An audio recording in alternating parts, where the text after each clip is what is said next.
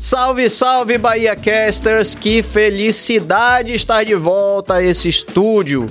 Este que é reconhecido como o Projac baiano, é ou não é, meu bom amigo Serginho? Que saudade eu tava de você. Ô, meu irmão, eu, eu de você e toda essa equipe aqui maravilhosa do BaiaCast. Vamos que vamos, que hoje é dia de alegria, Ave de Maria. leveza e diversão. Vamos que vamos. É isso aí. E o seguinte, minha gente, não importa de onde você é, não importa a sua idade, não importa nada, mas tem uma coisa que eu tenho certeza que une a gente.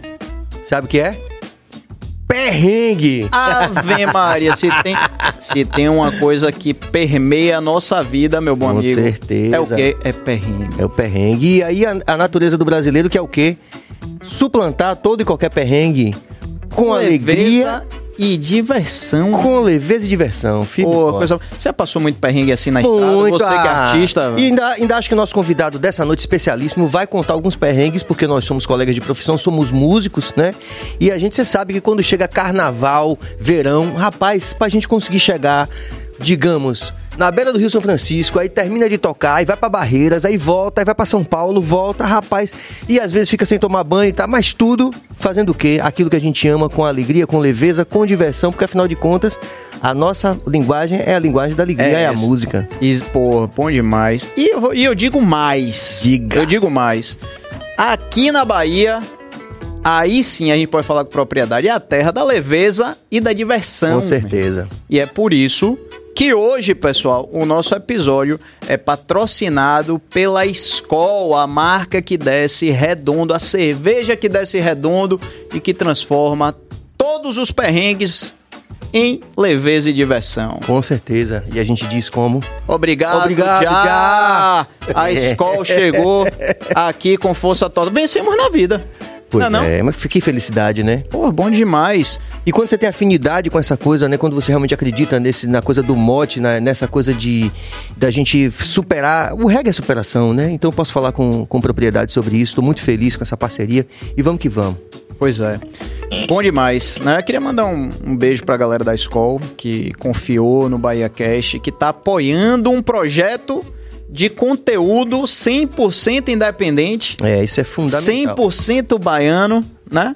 Bom demais, por isso que a gente Com tá bonito assim de amarelo e o estúdio, o, o estúdio inteiro tá de amarelo também. Então você já sabe aí, ó, você que tá no comando aí da sala, já sabe, já senta aí no sofá, ou já junta com a turma, já vai tomar sua escola aí assistindo Bahia Cast, porque hoje realmente a gente tem um cara que é da leveza e da diversão, é um cara que mudou nossas vidas com certeza, tem mudado pra melhor, porque ele é um dos principais, um dos principais, Pedrão, Eu sei disso. pô. compositores que fizeram da Bahia essa coisa linda que é hoje, né? Pela música, que trouxe tanta gente do mundo todo, trouxe o Michael Jackson pra cá, trouxe o Quincy Jones, mais recentemente a Viola Davis esteve aqui. Então, a gente deve isso à arte, à música, à leveza e à diversão, com certeza, né não?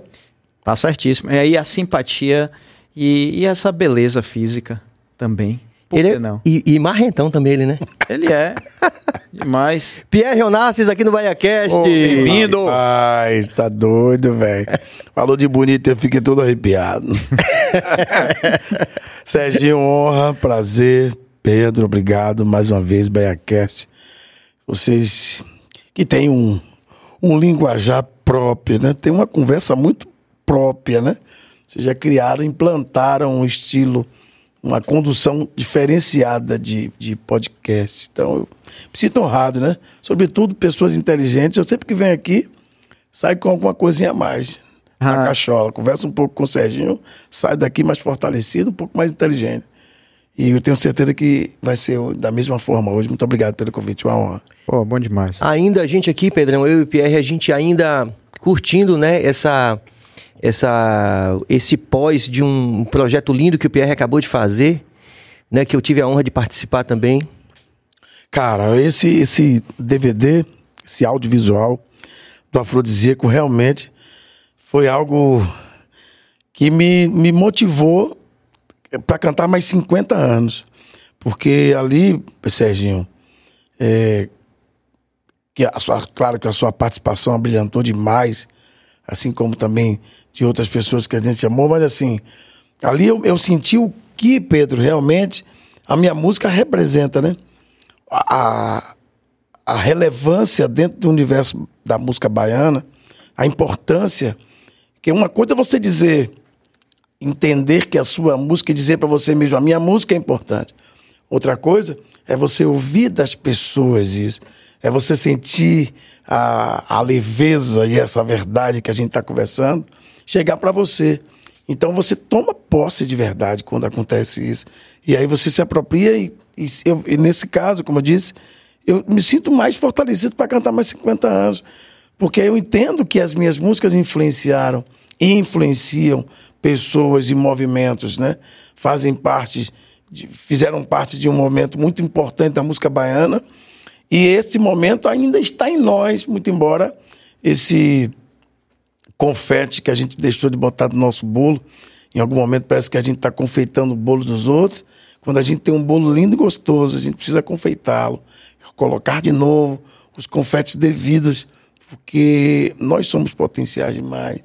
Nós temos, somos protagonistas de um grande movimento que é a música baiana. Então, estou muito feliz com esse movimento aí do, do audiovisual que você abrilhantou demais. Muito obrigado mais uma vez. Bom, daqui a pouco você vai falar quando é que você vai lançar e tudo. Fala. Mas aí, por uma questão de ordem, né, né Pedro? Você Sim. que gostava de ir para a escola. Eu não gostava muito de ir para a escola, eu tinha que ir.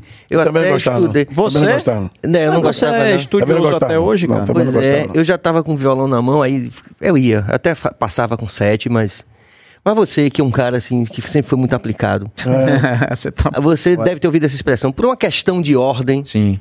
Vamos começar, Pierre, é, contando um pouco dessa história para a rapaziada, porque é muito curioso isso, né? Porque às vezes a pessoa acessa um formato, é lógico que essa informação já está em alguns tipos de formatos audiovisuais na internet, inclusive, mas talvez não num podcast. E aí, quando você consegue acessar essas linguagens, você comunica para mais pessoas que de repente podem não conhecer boa parte da sua história, ou uma pequena parte da sua história, ou não conhecer, né? Porque às vezes acontece comigo, pô, não, não conheço, mas não é que a pessoa não é, é desinteressada, é porque hoje já temos tantas bolhas. É. Vamos começar do começo. 17 anos você já estava. Não foi? Com. É, acho que menos, né? 14 ou 15 anos. Eu, eu morava no Saboeiro. Nasci na Vila Matos, né? Ali na, na Garibaldi, naquela região ali. Presenciando já na época AWR, que já existia ali na. Sim, do outro lado do ali. Do outro né? lado, com é. a Gel. Uhum. Mas aquela movimentação de músicos para lá e para cá sempre foi algo que né, sempre observei. Depois eu mudei para Saboeiro. E ali a música tinha um barzinho que chamava é, Bar da Mangueira, no Saboeiro, do lado de uma igreja ali, bem. E eu comecei a tocar pandeiro ali, com um grupo de um casal que tocava boemia pura. Morena bela do Rio Vermelho, o seu olhar é um espelho. Eu tocava o pandeiro. Ah, é, é, é, jurei não amar ninguém, mas você foi chegando. Daí, meu olhar, meu olhar, seu olhar. Depois. Olhar, depois sua mão na, na minha, mão, mão, A toalha de mesa de bar. E o pandeiro, e o pandeiro, e o pandeiro, como é? Hoje que a noite está calma. Não é isso? É engraçado minha, essa é... impostação de voz, né? É... Da seresta. É um negócio engraçado isso. Né? É, minha, minha tia cantava música que até hoje é. é, é os, os seus lábios têm mel, abelha tira, da flor. Eu sou jovem, mas é, quem tem amor, peça a Deus para seu bem, te de verdade. De verdade é. Para mais tarde não ter desengano, nem chorar de saudade. Quem tem a vida que teve um amor, e esse amor sem razão lhe deixou, e até hoje ainda guarda no peito a marca da dor. Cara, tá pensando o quê, meu irmão? E aí esse... Geral aqui no estúdio. E aí essa música começou. E aí o convite... Eu tinha uns amigos ali em comum. Lúcio, que falecido, um amigo, um miciço, um careca, uns rapaziada do Cabula, do Saboeiro, Cabula, naquela região. E eles frequentavam o Pelourinho, né? Os filhos de Gandhi, etc. Certa vez eles me chamaram pra ir, eu fui, cara. Aí foi fatal, irmão. Pedro, coisa de maluco, velho. Primeiro, alguma coisa já estava dizendo vá, né? É... E eu, quando eu cheguei no Pelourinho, que pisei ali nasquelas pedras, olhando para casa algemado, não conhecia nada. E o Pelourinho já tinha essa história da, da, da- do medo, da, dessa história da prostituição, da violência, toda essa, essa história que a gente já ouvia. Minha mãe não queria que eu fosse. E quando eu cheguei, eu fui no Filho de Gandhi e eu vi o. Ah, já aí, ó. E do lado tinha uma divisória de zinco que, que era o Olodum, do outro lado, na Gregório de Matos, no teatro Gregório de Matos, ensaiando.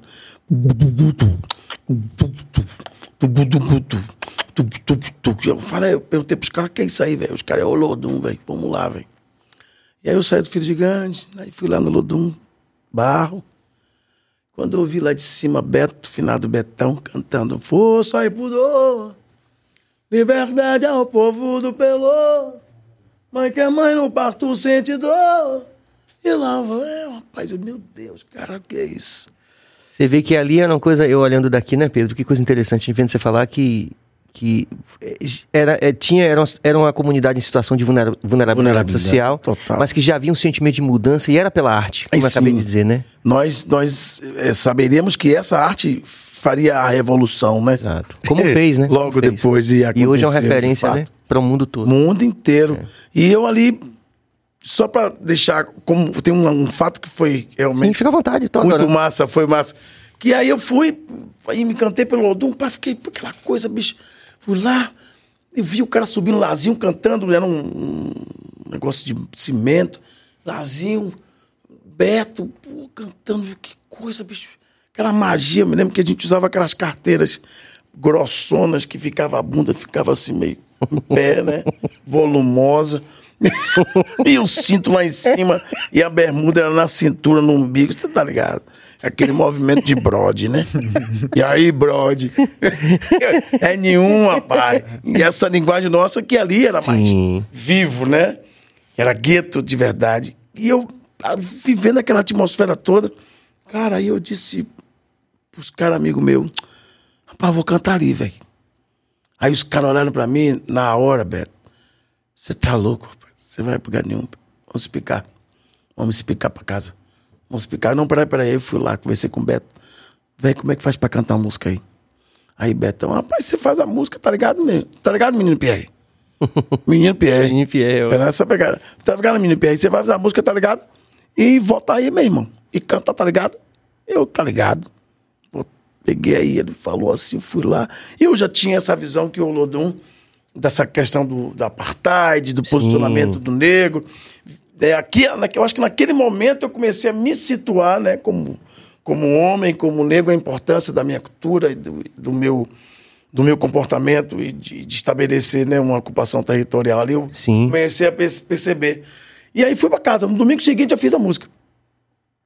Voltei pra, com a música, com os mesmos amigos, e eles não sabiam que eu tinha feito música nenhuma.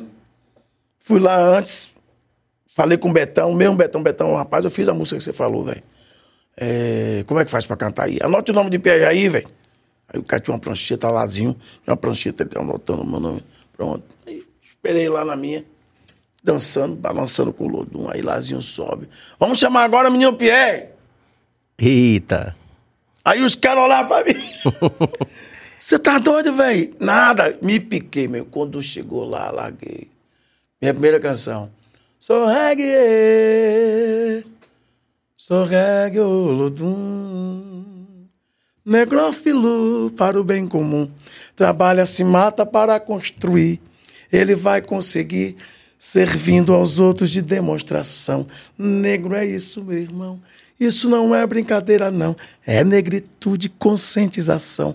Apartheid, não. Oh, eu sou negão. Aí tinha uma parte que fala: Nesse circo que é o mundo, sua lona é o céu. Falando de reggae, não dá pra esquecer que o Olodum faz o seu papel. Caia, caia, Colodum na real, instrumento cultural. Ali eu ali comecei a entender Porra. que era o Olodum. É. E a minha primeira canção, obrigado, a minha primeira música, nunca tinha escrito uma canção. Mas me inspirei naquele momento, é claro. E a galera, velho? Não, meus amigos me chamavam de maluco. Não, mas a galera do, do, do- que tava presente. Não, aí o a música, É, música bonita, né? o Sante, né, tinha a ver com o contexto. Eu pude conseguir tra- traduzir. Tanto é que essa música participou do festival do Olodum. Eu, eu ganhei essa música como, na- é, como música poesia Sim. no Olodum. E logo em seguida, a partir daí, o Olodum me chama. Eu trabalhava na Sandiz de vender CD. Eu agora pesou a Sandiz. idade. É, mamãe, esse quer que eu vá embora? Eu vou. Não. Sandize mesmo, é, isso aí. Porrada segura. É 55 anos, meu irmão, que eu tenho. E aí, quando os. É... O que eu tava falando de. Você chamou, eles chamaram você pra cantar. Sim. Você falou. Sim. Aí me chamaram para participar da aula de canto do Olodum. Então, a partir daí, eu entro no Olodum. Eu trabalhava na Sandis como vendedor. E meio aos ensaios do Olodum aos domingos. E no meio disso também, antes eu tinha servido do Exército. Tanto é que no Exército, os, os, os, o sargento e o comandante me chamavam de Madagascar. Porque tinha aquelas corridas na rua que você vê aí. Os soldados na rua, aquelas, né, frota, né? Vá, vá, todo mundo pulando, né? Aquela coisa toda que sai de manhã cedo, que. E ele me chamava Onassis Madagascar. E eu tava lá no fundo, e ele me chamava, Onassis! Sim, senhor! Madagascar! Eu largava. Iê, sacala vai zona. Ah, sacala vai zona, Madagascar. Ilha, e morava no Saboeiro e se via na companhia de guarda ali no, no- na paralela. Então Sim. descia aquelas avenidas ali do Imbuí cantando isso. Eu falei, faraó. É você que puxava. Eu puxava. Então era Madagascar, meu apelido era Madagascar. E aí começa então minha carreira musical a partir de 89. Caramba, né? Que coisa, né? Eu acho tão legal isso, essa possibilidade de a gente documentar isso, né? Pra, é, pra quem realmente busca, assim, quem vai buscar essa.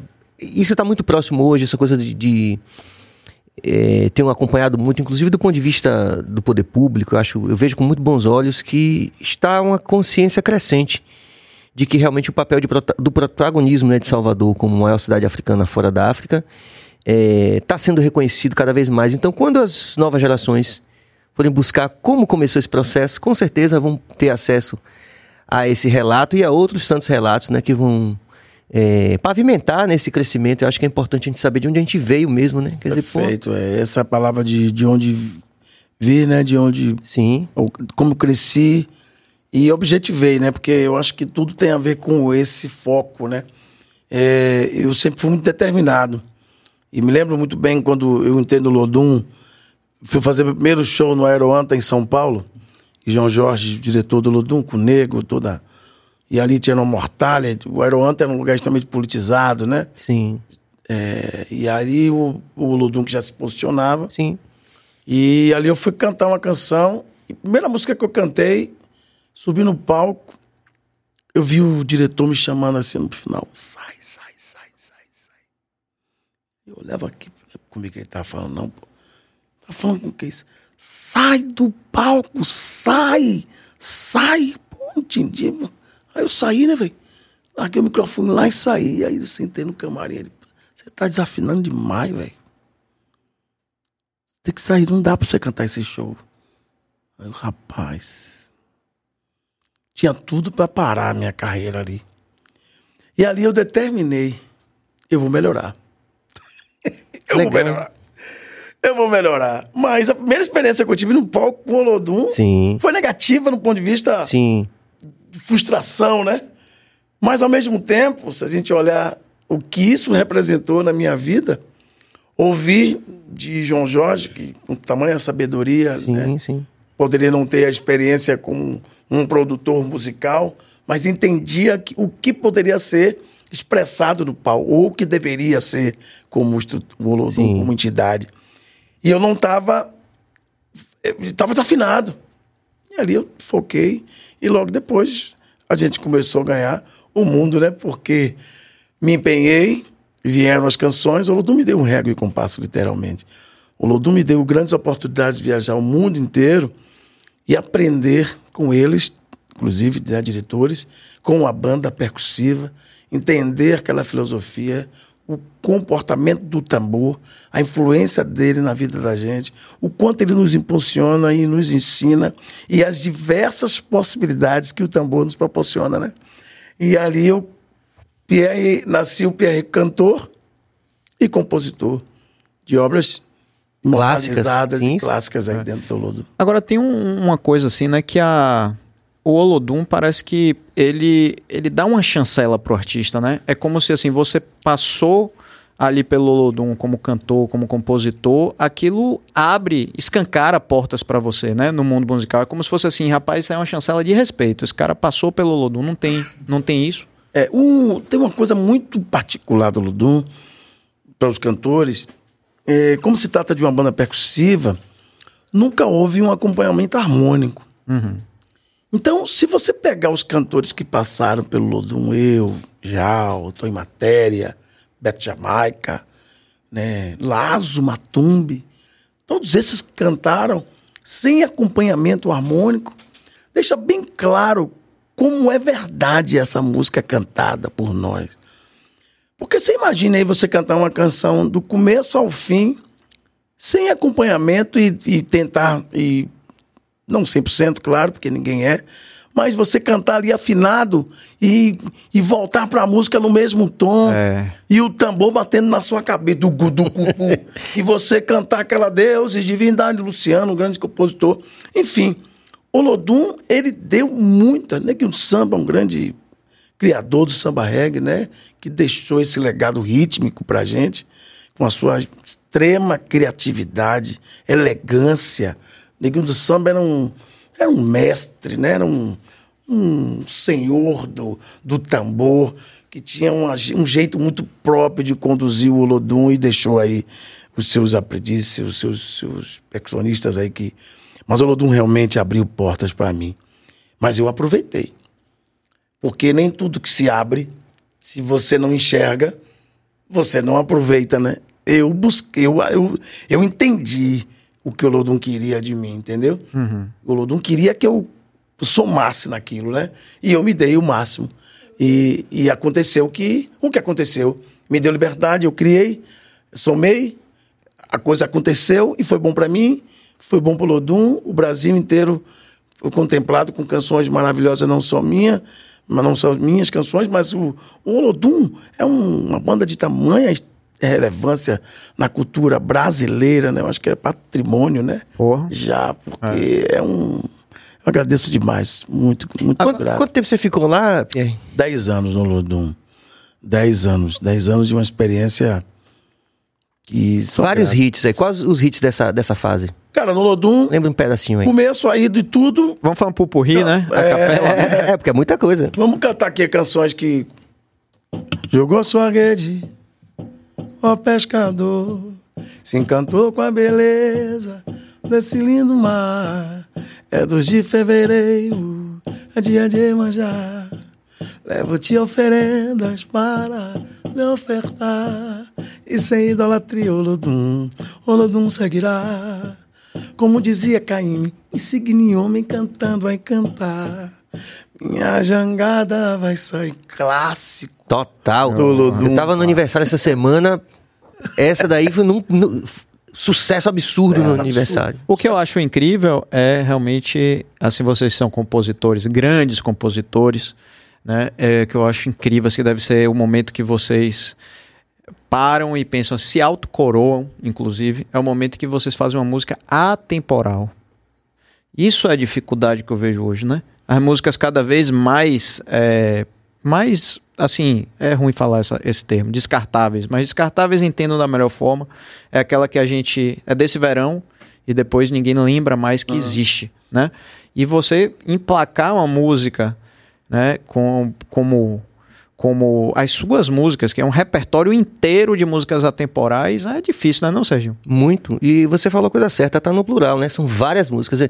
Muitas vezes o artista, ele, ele emplaca uma, duas, né? Mas assim, essa é só a primeira. Vai, cante aí mais. Ah, Jeito Faceiro, uma música também que marcou. Adjadjaô, adjadjaô, no mar, um abrigo que lá está, não sei. Olha as melodias, cara, com toda a modéstia. É, mas Mas, é se a gente for É lá no fundo, como é que o compositor que não tem um, um direcionamento harmônico Sim, é verdade. consegue via- passear nessas harmonias? Como é isso? Como- Agora, eu posso. posso Sim, Por e favor? como é- Como seu amigo, posso falar? Por favor. Pronto. É, você começou dando a senha lá no começo. Você repare, você bebeu de um cancioneiro extremamente diverso. Né? Você falou das serestas aí, cantou muitas com melodias. Inclusive, você cantou pelo menos uma que é uma música modal, que muda de tonalidade. é, eu reparei daqui. Eu não estudei muito, não, viu, Pedro? Mas isso aí. Ah, isso aí, para aí, para, Isso aí, eu- rapaz. isso aí- de essa Deus. parte eu sei, essa aula eu fui. Então, assim, Pierre, tem, tem muito a ver, cara. Eu acho que assim, que é esse o grande, o grande lance, assim, que você percebe quando um artista ele tem as antenas, todo artista tem as antenas, mas para onde ele está colocando, né, posicionando suas antenas. Então, você vem de um universo muito rico da música, que numa outra análise que a gente podia fazer aqui, no outro dia talvez, você falou de uma música que deu o Arrocha. Essa Celeste antiga, Sim, sim. Sim, sim. ela, ela poderia ter sido chamada de Arrocha anteriormente na história. É, ela será- Depois ela veio, ela veio a ser o Arrocha. É. É, é de onde vem o Arrocha. E a gente tem grandes cantores e grandes músicas de Arrocha. Claro, claro. E, e melodias também muito refinadas, músicas muito refinadas, né? É, agora, Pedro, essa questão da, da canção se tornar temporal, ela primeiro ela é. Depois ela se torna. Primeiro ela nasce de uma verdade. Depois ela se Ó, torna. o diretor musical falou lá, ó. É, você sabe que cabeça é baixista do Adão, já te falei, né? É, claro. É o diretor musical, aí, aí você falou ele, falou, é. É, porque ninguém faz a música com pretensão específica. Hoje sim. É isso que eu ia falar. que eu ia- Antigamente a gente fazia as músicas despretensiosamente. As músicas que foram difundidas no Lodum e aconteceram no Brasil, elas aconteceram de forma muito natural. Os ensaios na- no Pelourinho, o encontro de cabeças, a energia das pessoas, a resposta, o- a possibilidade de testar, de experimentar. Hoje você não tem mais. Primeiro, E tinha o festival de música, lógico, né? que ainda tem, né? Que é o Fermatum, né? Assim, quando eu digo a coisa da, da coisa do festival, volto pra música brasileira no âmbito mais geral. A gente já teve festivais de música no Brasil, Pedro. Entende? Então, assim, para o cara chegar lá, ele já tinha que chegar, já tinha que vir de um nível já. Sim, sim. É verdade. É. verdade. Né?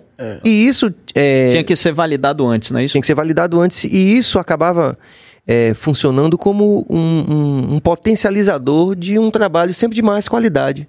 De- E, e que isso influenciava o mercado. É verdade. Isso influenciava o mercado. Entendi. É verdade. Então, de fato, isso não existe mais. A gente pode, talvez, assim, pensar, né, à luz de outras formas de conhecimento que era um outro tempo, que a gente não pode comparar. Lógico. Que, as, que, a, que a estética e a ética hoje são completamente diferentes. Perfeito. Mas, de fato, a gente percebe que Mas o que a gente entende... era natural. Percebe Era- o quê? Percebe o quê? Termine, que eu quero Não. ouvir de você isso. É diferente, cara. Hoje é diferente. Ah, Mas você sabia que... ah sim. É diferente. É, então, mas existe essa diferença. Mas existe também muita coisa que foi acrescentada e que poderia ou pode ser usada a favor da composição. Porque todas essas coisas que vieram e que estão, elas estão para agregar. Sim. Aí eu digo, meu filho, aquilo que você escuta é aquilo que te influencia. Seu filho é músico? Meu filho é músico formado em licenciatura, ele, bichinho. Aí, ó. Mona, é, gosta de música, mas de forma muito espontânea. Ele foi sozinho. Nunca instiguei, nunca disse, ah, o cara pega nada. Você pode não ter dito, mas disse. É, mas estava lá. É, isso, porque não tem como, porra. O cara vai ter, ter esse exemplo em casa, eu acho que como é que não. De, como é que não. é, você, a pessoa não, não, não se. Como é que se fala? Mas aí que Não se influencia, eu vou, pô, vou lá de e vou- casa. Vou, lá e volto. A música, a arte como um todo, ela nasce antes de você nascer. Quando você nasce, essa arte, ela é embutida em você. Você pode, no decorrer do tempo, construir alguns momentos, se lapidar, se formar, querer alguma coisa, se instruir e se tornar um artista ou algo desse tipo. Mas parece, aí eu falo agora no universo espiritual, que é muito maior do que a gente está falando aqui agora, Acredito. Que existem pessoas que são escolhidas para aquela função. Eu acho, com toda modéstia, que eu fui escolhido para isso. Eu acho que eu fui escolhido para cantar. Eu acho que Deus olhou para mim e disse: "Você pelo seu biotipo, que vai ser assim. Charmosão, assim, essa cara de mal. Você, você tem uma, vai ter careca depois, você vai, vai perder o cabelo depois lá pros 45 anos. Você tem um jeito tribal, acho que eu vou botar você lá no Lodum, passar um tempo lá. E vou fazer de você um artista. E aí eu cresci artista. Eu não me fiz, eu já era. Eu só cresci amadurecendo esse artístico que um dia Deus incutiu em mim. Então, o que eu estou falando para você? Tem pessoas que não tem jeito. Vai ficar ali batendo, né? Tem, falo assim, o cara gosta da arte, né? Gosta de música. Sim. Pode cantar. Ele vai se, se esforçar, vai cantar ali um pouquinho, vai até compor alguma coisa, às vezes um pouco forçado, porque ele gosta. Mas talvez ele não traduza com a autenticidade e a verdade daquele que realmente nasceu para tal. Pois é, isso é um debate que a gente está estabelecendo aqui, você sabe, você teve aqui já mais, em mais uma ocasião, essa é a segunda vez que você está aqui, e a gente procura estabelecer esse debate aqui com diversas vozes, diversas pessoas que passam por aqui, de diversas áreas do conhecimento. É, no final das contas, pra gente com essa experiência de música, Pierre, eu concordo com você, tem alguma coisa que não é de natureza objetiva, mas que faz a diferença. É, e é um grande mistério. Aí alguns vão chamar o quê? O dom.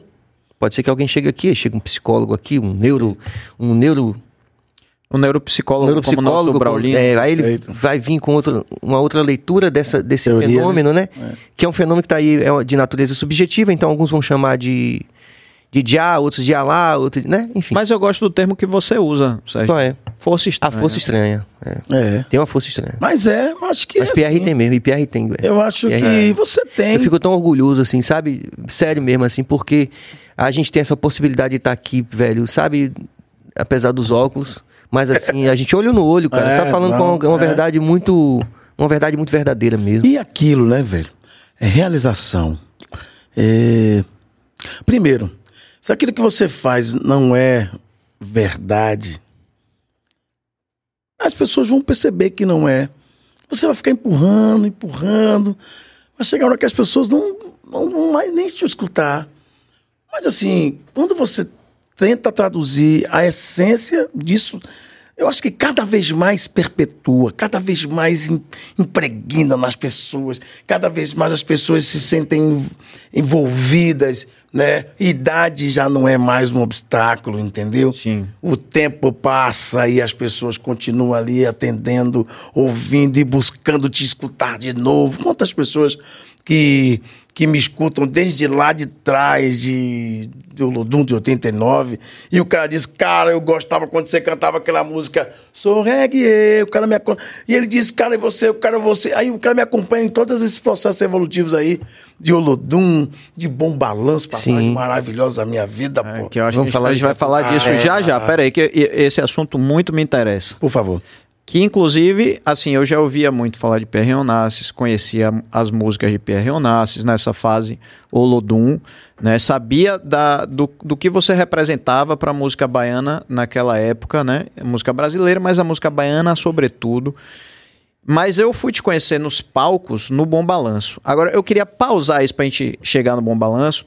Antes, deixa eu só dar uma mensagem aqui pra galera. Galera, a gente quer interação. Você tem pergunta pra Pierre? Coloca aqui que a gente vai fazer as perguntas. Outra coisa, chegou agora, não tá inscrito no Bahia Cash, é o que a gente sempre diz. Você apoiar um, um projeto de conteúdo 100% baiano, 100% independente, não temos rabo preso com ninguém, a não ser com você, levar para sua casa o melhor conteúdo que a gente pode e o esforço é grande, né, Serginho? Com certeza. O esforço diário é grande de fazer isso. A gente traz convidados, pessoas de relevância, gente que empresta o seu tempo, o seu conhecimento, a sua história, como o Pierre está fazendo aqui. Então, apoia o BaiaCast. Não lhe custa nada, o dedinho não cai, não custa uma banda de real. É só você ir lá, se inscrever, dar seu like, ativar o sininho, tudo mais. E eu tô aqui ligado no chat, quero interação com você. E eu queria saber de vocês dois agora uma coisa que me intriga. né? Assim que eu, eu admiro demais os músicos, mas sobretudo compositores. Alguém que pega do nada, cria do nada. É porque eu, eu tenho essa dúvida e já vi em mesa de bar todo mundo perguntar assim, né? Vem cá, como é que alguém cria uma música, cara, do nada? Né? Tudo bem, vocês podem até me corrigir e dizer, não, não é bem do nada, é de uma vivência, de alguma coisa. Mas o que vem primeiro? É a melodia? É a letra? Como é que funciona esse processo de vocês dois? Isso é uma coisa que, para mim, não é difícil entender. Vamos começar com o nosso convidado, Pierre. Hum. Eu acho que é muito particular compor e é esse dom que, que Serginho comentou, né, que a gente pode chamar de dom, é, é muito particular. É igual digital, né? Cada um tem uma, né? Olha quantos milhões e milhões e milhões e cada um com um digital diferente. E eu acho que a música é assim, a inspiração e o dom e o jeito. Com você acontece como? Você faz a melodia toda, já vem com a letra eu, pronta? Eu, então, muitas vezes ela vem junto, tem, vem tudo junto. Tudo junto, né? Já começa uma melodia que eu já incito ali uma, uma letra, né? Dependendo da melodia, que, que tendencia para uma coisa mais alegre, uma coisa mais, mais sentimental, uma coisa mais introspectiva. De qualquer forma, eu já começo a escrever alguma coisa ali. E eu tenho uma mania de fazer, de já começar e, faz, e finalizar. Eu não consigo fazer. Ah, amanhã eu termino. É mesmo? É, amanhã eu termino. Ah, deixa essa parte aqui. Eu pego, aí já começo. Aí às vezes você, depois que você escuta a obra, diz, pô, podia ter ficado melhor. Aí você volta, né? Pra mexer nela, rebuscar aqui, rebuscar ali. Deixa a obra dormir é. e volta no dia seguinte, é isso? E uma coisa importante. É. Não, eu, eu concluo. Certo. Depois de concluído, eu escuto e percebo que poderia ser melhorado. E, né? e você mexe de novo? Ah, eu vou lá e mexo ou não. Eu digo, não, passa, passa, passa vamos partir para outra página. Essa aqui já foi. Porque a inspiração também é assim, né? Vem, você materializa, não, não, não chegou no coração, não bateu, você vai para outra. Certo. Porque é muito espontâneo a, essa, o dar de Deus. É muito, é, é muito individual. Muito mesmo. espontâneo. Agora, uma coisa importante, do meu ponto de vista, vou passar para Serginho, é o quanto também a influência de parceiros te ajuda. Eu sempre fui muito acetiçado de concluir. Eu conheci um parceiro, tive a oportunidade de fazer algumas canções com ele. E eu sabia que ele era inteligente. Não estou me enaltecendo, dizendo que sou e procurei alguém inteligente, não, tá? Só estou dizendo que ele, ele realmente é inteligente. E é bom a gente se misturar com pessoas inteligentes. Ou se é. Tá? Porque isso agrega demais. A gente sempre aprende. Por isso que eu estou aqui hoje. Oh. Que bondade. Que, quanta bondade, hein, Sérgio? Quanta bondade. Aí, esse cara que eu via, falava esporádico assim, muito de longe, quando encontrava, tive a oportunidade de, de ter uma relação mais próxima com ele. Tênis Del Rey. É, grande tênis. Esse cara me ensinou, eu aprendi a compor mais com ele, porque ele dizia, calma, calma, calma, calma. Peraí, peraí, peraí, peraí. Não, não, não, vamos pensar mais um pouquinho. não, rapaz, não, não, não, não, não, peraí. Essa palavra, pô. Sério? É assim é mesmo, eu que tá vendo, é assim mesmo. É. Essa não, pô, vamos procurar uma coisa melhor. Coisa mais assim, mais inteligente. Essa pegada. Então, eu acho que a influência também de parceiros e a permissividade também, Sim, né? Sim, claro. Você a confiança, né? É, você, ó, não, fica à vontade. Porque parceria também é intimidade, né? Claro. Não dá para chamar qualquer pessoa para seu habitar, é. para compor. Cumplicidade. É. Busca também a cumplicidade. Mas a gente sempre aprende e, e o mais importante é que essa experiência e essas é, inspirações se renovam a cada instante. Que bom que Deus faz isso. É mesmo. Deus é Cada momento. Deus é maravilhoso. A gente se inspira em outra. É, e o universo melodias que não se chocam. Como é que é isso? Quantas músicas são feitas em segundos e elas não se chocam? Uma melodia distinta da outra, é incrível isso, né? É, são obras complexas e distintas, né? É mas você, Serginho? Não, mas antes de eu, de eu falar, eu queria que você falasse de uma parceria sua com o Tennyson que você... Ah, eu fiz uma música com o Tennyson que tá no... Os autorais, durante um tempo sim, eu participei sim. dos autorais, né? Sim. Que era Tennyson, Jorge Zarte, outro compositor Sim, maravilhoso. fantástico. E eles me chamaram para fazer parte do, de, de um grupo que não era nem autorais. Aí nós bolamos o nome. O nome foi sugerido e nós três bolamos os nomes autorais. Mas eu não pude ficar nos autorais por conta da minha atividade com afrodisíaco. Então eu, tipo, rapaziada, eu vou ter que sair. E aí eles chamaram o Tom Matéria. Hoje Sim. o Tom Matéria faz parte, é outro compositor maravilhoso. Tá bombando, cantor. inclusive. É, tá, tá Deus demais. abençoe. Amém. E aí, é, fizemos uma música que é. Que, que foi pro ar agora aí. Que é do carnaval. Sotero, Sotero. Sotero, por exemplo. Ah, Sotero, Sotero, Tero, Sotero, Sopolitano, assuma pra todo mundo, você queria ser baiano. bom pra É caramba. bom pra caramba. E tem outras canções que a gente foi fazer, tem Dendê, é, junto com os autorais. Mas, enfim, o, a- a- o lance de tênis é porque ele é cauteloso, ele é perspicaz, assim, saca? As obras de tênis, você. É. A música. é, Não, ele mudou a carreira do Adão Negro. É. Tenso mudou a carreira do Adão. Qual a música da Dom? Assim, nós temos algumas parcerias, Com mas, é, mas foi mais foi mais voltando aquilo a, a contribuição que eu quero dar ainda para a pergunta de Pedro é o Sim. seguinte, é que essa coisa de você ele, ele falou assim, ó, ó, essa música aqui se mudar essa palavra Ah, aqui, tá, tá. Tennyson é meio um coach, assim, antes de inventar a palavra coach, Tennyson já era um É, coach, é assim, que verdade. mudou muita, É mudou, mudou a minha carreira. É dele isso. Ele tem isso mesmo. Então, assim, ele, ele tem uma forma muito precisa É. de achar a palavra que, tá, que é necessária naquele E momento. ele tem um, um vocabulário Ah, ele é vasto, vários sucessos, né? inteligentíssimo, sempre contribui, sempre. E além de E ser é generoso. um- é generoso demais. É. É educado na É, dele. é. É, meio Caetano, né? Que tem gente que diz que ele É. tem umas assim, ele, né? Coisa assim, eu amo, amo, amo, amo. Agora, assim, só para responder É, a pergunta. eu, eu queria entender seu processo. Não, veja, é- Porque é, é me muito torna- individual. é. Me torna, pra mim, mais estranho ainda ouvir de Pierre Sim. que vem tudo ao mesmo tempo. É isso, mas é, é- vem é, ao mesmo tempo para alguns outros. Tem, por exemplo, aquele caso clássico que tá no outro extremo aí, que é o da música de. No Abaeté tem uma lagoa escura rodeada de areia branca, né? A lenda diz que foram 14 anos para fazer a música. Acho que Ca- Caetano fala isso, inclusive, num Olha programa só. do Jô Soares. Ele Sério. diz que Dorival passou sete anos para escrever. No Abaeté tem uma lagoa escura. Aí, depois de mais sete anos, pra, Arrodeada de areia Essa lenda, Rodeada de né? areia branca. É, não, de é, areia é uma branca, linda. de areia É lógico que pode ser um exagero, mas de fato, cada, cada compositor, cada esteta, ele tem um processo de composição que é muito individual. É, particular. Então, como você falou, às vezes, e às vezes o próprio compositor tem momentos de inspiração que a música vem toda pronta, a melodia, tudo pronto. Brincadeira, é. Você escreve a letra. Inclusive, agora eu tive uma experiência fantástica falando disso, para tornar a nossa discussão mais até palatável para quem está acompanhando a gente, que é de qualquer área, enfim, que não seja da música. Eu tive recentemente na exposição Mancha de Dendê Não Sai, que foi essa exposição belíssima que a gente teve aqui, do Moraes Moreira, que hoje está no Rio. Foi, foi, foi- Começou ontem no Rio, né? E interessante que quando você ia para essa exposição, você saía com uma cópia de Pombo Correio. Uma cópia. Fizeram várias cópias que podia- você podia levar para casa, que era uma cópia do manuscrito que ele tinha nos cadernos.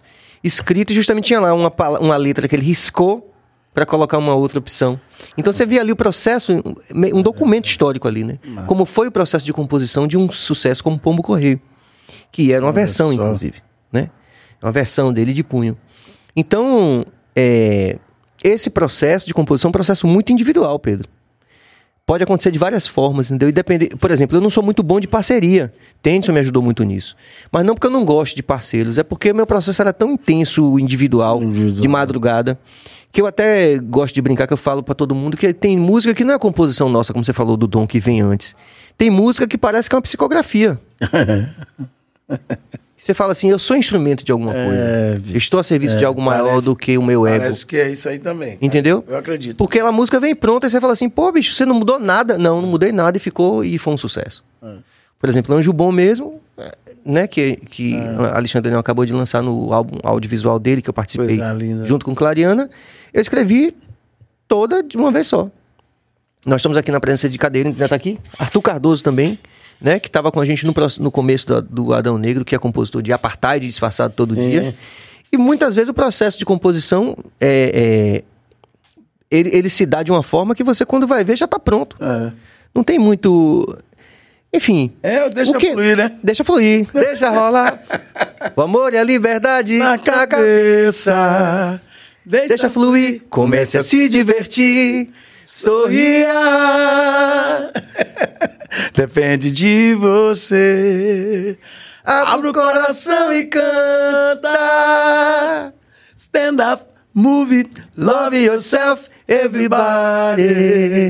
Então, deixa rolar o amor e a liberdade na cabeça. Deixa fluir, comece a se divertir. Sorria. Vai embora. Ô, meu irmão, ó. Ó, o Bahia Cash, minha gente, proporciona cada momento pra mim que vocês nem imaginam. Tá numa mesa como essa, com dois monstros, desse jeito, cantando pra mim. Não é pra vocês, não. É pra mim. Tô brincando. Leveza e diversão. É isso, essa é a tônica dessa mesa da Bahia, É, né? Estamos chegando no verão, verão mais quente que, rapaz, meu É mesmo, amigo, tá a gente tá mesmo. andando a, sola do sapato grudando no asfalto, tá calor, meu irmão. Tá calor, tá, Tá calor. Ô, Tá um calor, louco. rapaz, vixe. Não, Ó, coisa de doido. Eu, eu queria só dar uma salientada ali na questão das. Pincelar só um pouquinho na, na questão das composições, né? Que a gente falou de música aqui, né? Falando de sucesso. Pá. Você sabe o que mais me deixa feliz?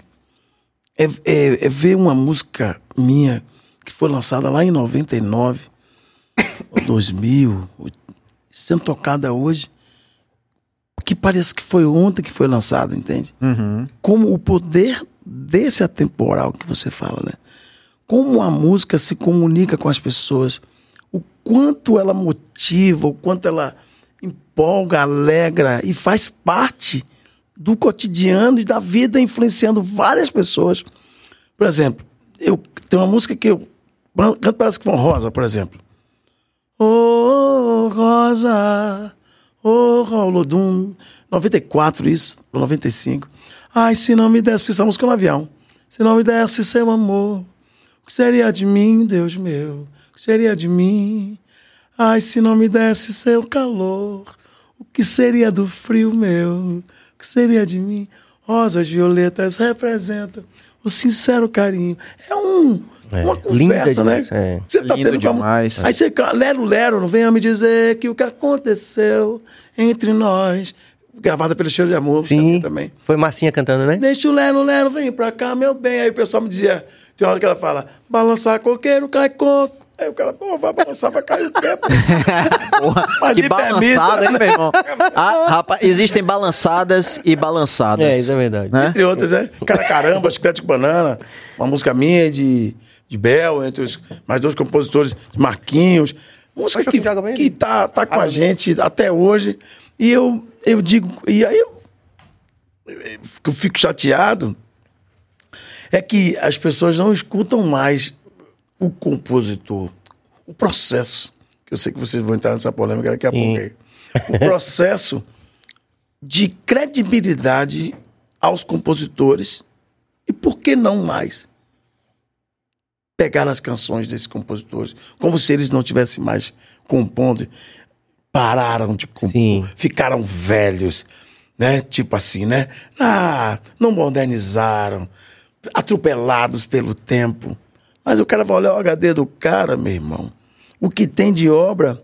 Só que uma vez eu fui levar uma música para um camarada produtor, empresário, que ganhou muito dinheiro com a Universo da Música Baiana, se, se tornou um grande empresário, rico, por conta da música e da, da essência que era transmitida nessa música, da simplicidade da música do birimbau, do birimbau ou birimbau, pedaço de arame, pedaço de pau, juntou com a essa simplicidade de outras canções, xoxo, a cada macaco no seu galho, eu não me canso, faz xoxo, meu galho na Bahia, essa, essa simplicidade, eu acho que a palavra é essa aí, que empolga, que alegra e que toca no coração das pessoas. Aí o compositor levei uma música para esse empresário, que tem outras bandas, e ele disse para mim assim. Aí eu cantei a música para ele, no meio da canção tinha. Não, não, não, e pegar na cabaça, peguei uma cabaça, você alguma coisa assim, né? É, tinha um- uma coisa de percussão, ele parou assim, poxa, pior. Música legal. Acho que você podia mudar essa onda da cabaça e, e, e misturar alguma coisa com a rosta, com sertanejo. Aí acabou, bicho, aí acabou com tudo. Porque o cara esqueceu o que fez ele empresário, Aham. a história dele. Perdeu o respeito ao que ele mesmo construiu e ao que ele realizou. Ele não consegue nem ouvir mais falar daquilo que um dia o alimentou. Isso que é o absurdo do absurdo. É o cara O avesso do avesso do é, avesso não do dá avesso. para entender. Vou esquecer isso agora e vou agora nisso que tá. Vou surfar nessa onda aqui e vou. Pronto. Perdeu a essência do empresário, perdeu a capacidade, inclusive, de sensibilidade, porque o grande lance do, do empresário de outrora era a capacidade que ele tinha de ser sensível, né? Final Totó, o grande empresário do cheiro de amor, eh, nos ensaios do Pelourinho, ele ia para o ensaio. Ah, mas ele ia sugar? Não. Ele ia porque ele entendia que ali existia essência, pô. Era um povo traduzindo a verdade dele, contando a história dele e misturando a música com tudo ali. Aí ele ia, ia gostei dessa música aí, negão. Posso gravar essa música seu de amor? Qualquer... Então, ele sugou, não importa se ele sugou, ele estava divulgando aquilo e, e em algum momento foi importante, né? É, mas Um cadê? processo de troca e negociação é importante. Isso, perdeu. Ó, Eu não eu, consigo mais enxergar isso. eu, eu sempre conto essa história aqui, que pra mim é bem emblemática, que uma vez numa roda de violão, eh, tinha uma galera muito jovem, né? Eram amigos de minha sobrinha. E aí eh, eu peguei o violão e comecei a tocar. né? Eu toco pessimamente, tá? É só. É porque eu falo isso aqui perto de vocês, é um negócio que não é que é uma responsabilidade. Eu toco. Não, eu toco não, ó. Pilha pula, ele toca devagarinho. não, não to- toco, eu arranho o cavaquinho. Tá aí certo. peguei uma viola e aí comecei, né? Foi devagarinho, bem de mansinho, meu coração revirou o céu. Aí a meninada ficou olhando assim. Aí teve um menino que tocava violão, que só tava colocando só a, a música de hoje, né? Não vou adjetivar. Sim. Aí ele chegou e falou assim: Porra, meu tio, me chamou de meu tio? Meu tio, essa música é bonita. De quem é essa música? Olha aí. cara baiano. Aí o meu Deus, aquilo pra mim foi uma facada no peito e diz assim, porra, vari- em várias situações. Eu tô ficando velho. Dois, uma música dessa deixando de ser conhecida pela geração que chega. né, eu disse, pô, isso é do Val Lelis, pô. Do Val Lelis, eu não conhecia essa música tal, não sei o quê. Então o que eu quero dizer assim é que aquela galera naquele momento curtiu a música, mesmo sem nunca ter ouvido. E aí eu faço essa pergunta a vocês.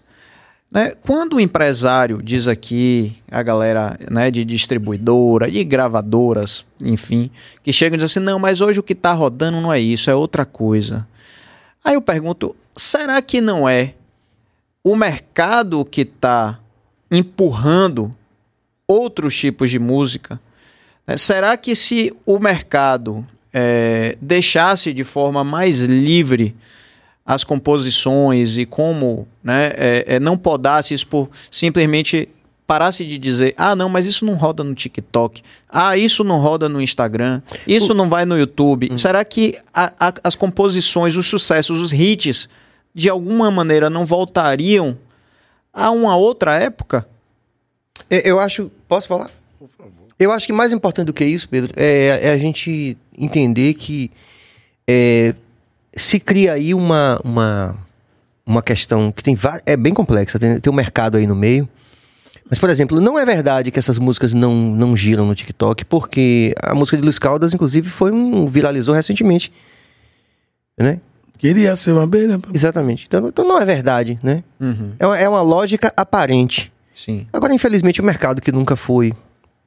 A gente tem que pensar que durante cada, cada geração de artistas tem suas dificuldades específicas, né? Tanto em rela- relação à tecnologia, como. Agora, uma, uma, uma coisa que é, é comum a todas as gerações de artistas é a relação com o mercado. Não é verdade?